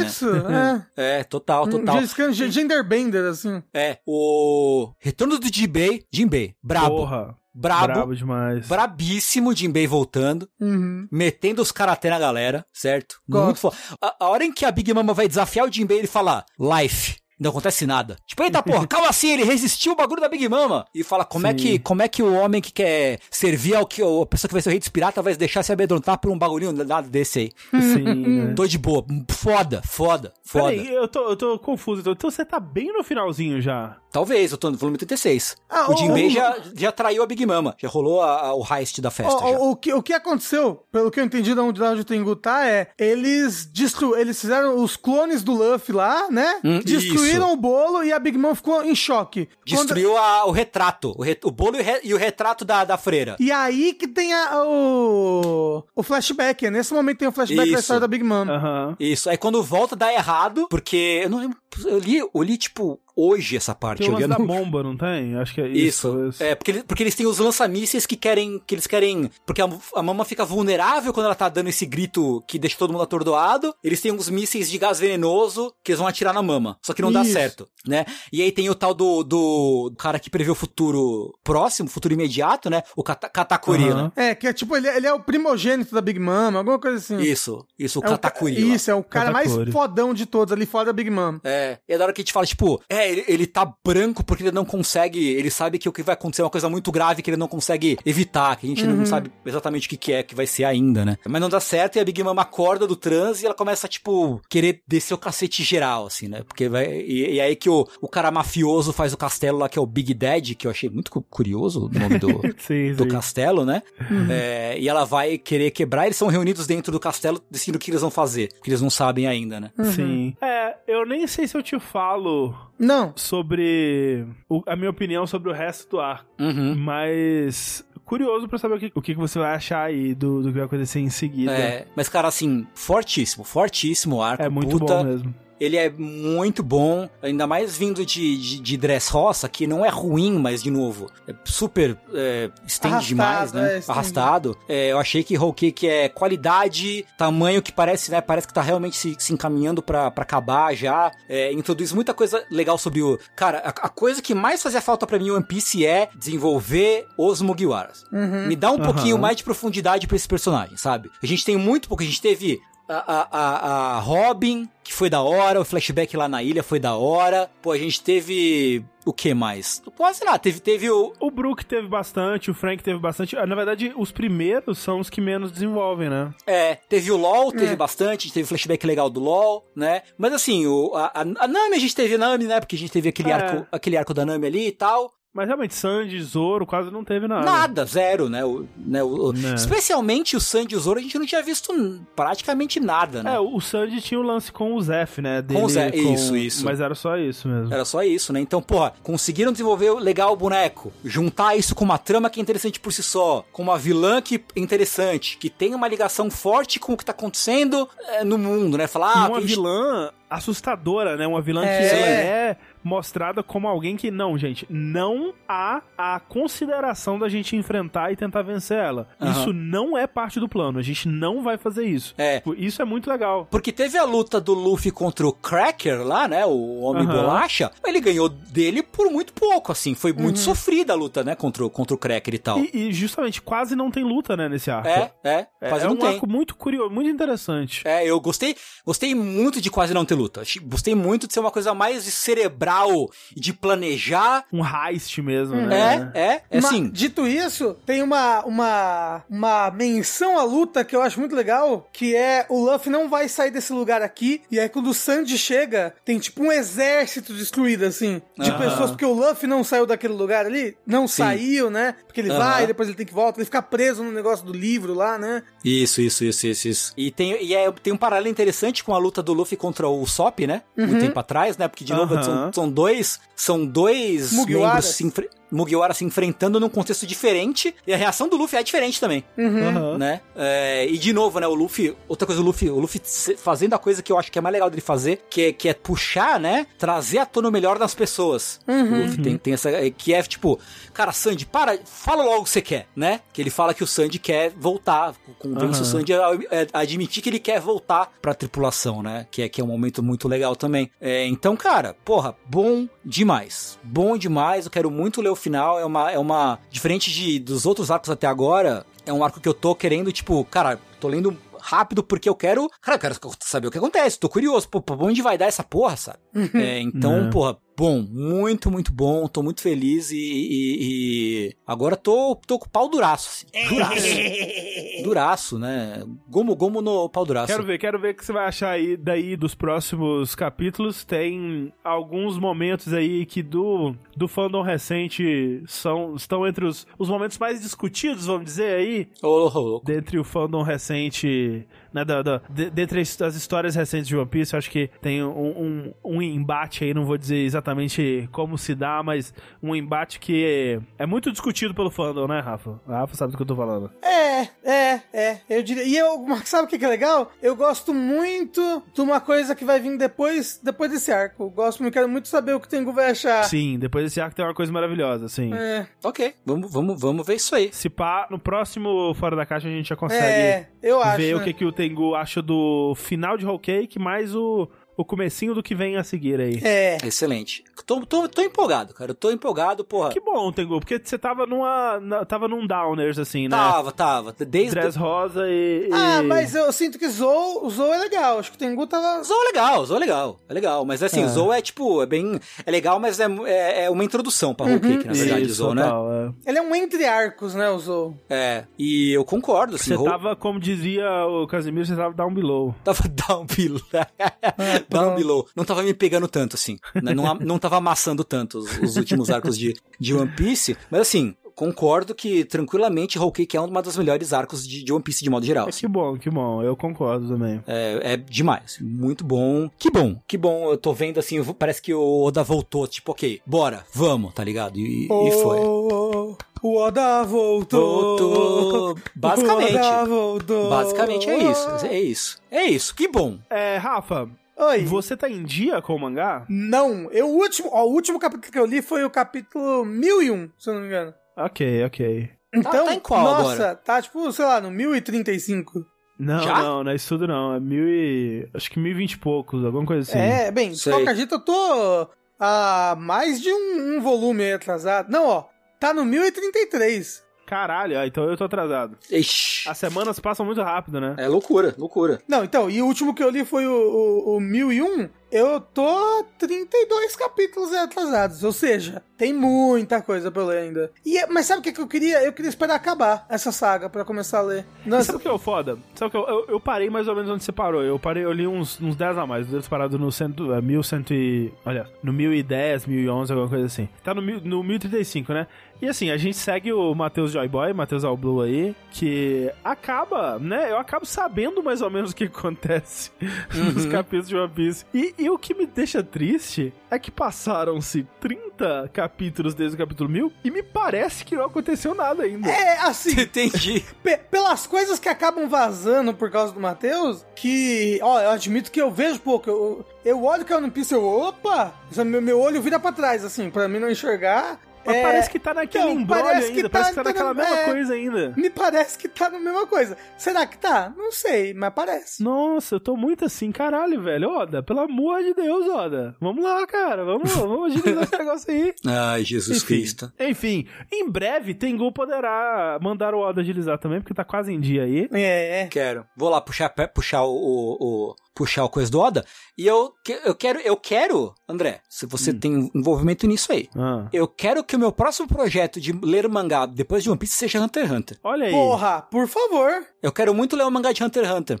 Agora. Podemos fornecer isso aí. Mas é, mas veja, veja o anime. Primeiro, é, Não, tudo vamos bem, ver tudo bem. aí, Vamos, vamos. Porque a próxima saga, né, que a gente vai falar aí vai ser foda, né? É aquela, né? eu tô Aquela ligado. lá, É porra, aquela, eu quero aquela lá. muito, quero muito. Vamos fazer isso acontecer, hein? Vamos. Vamos, vamos, vamos, vamos sim, vamos sim.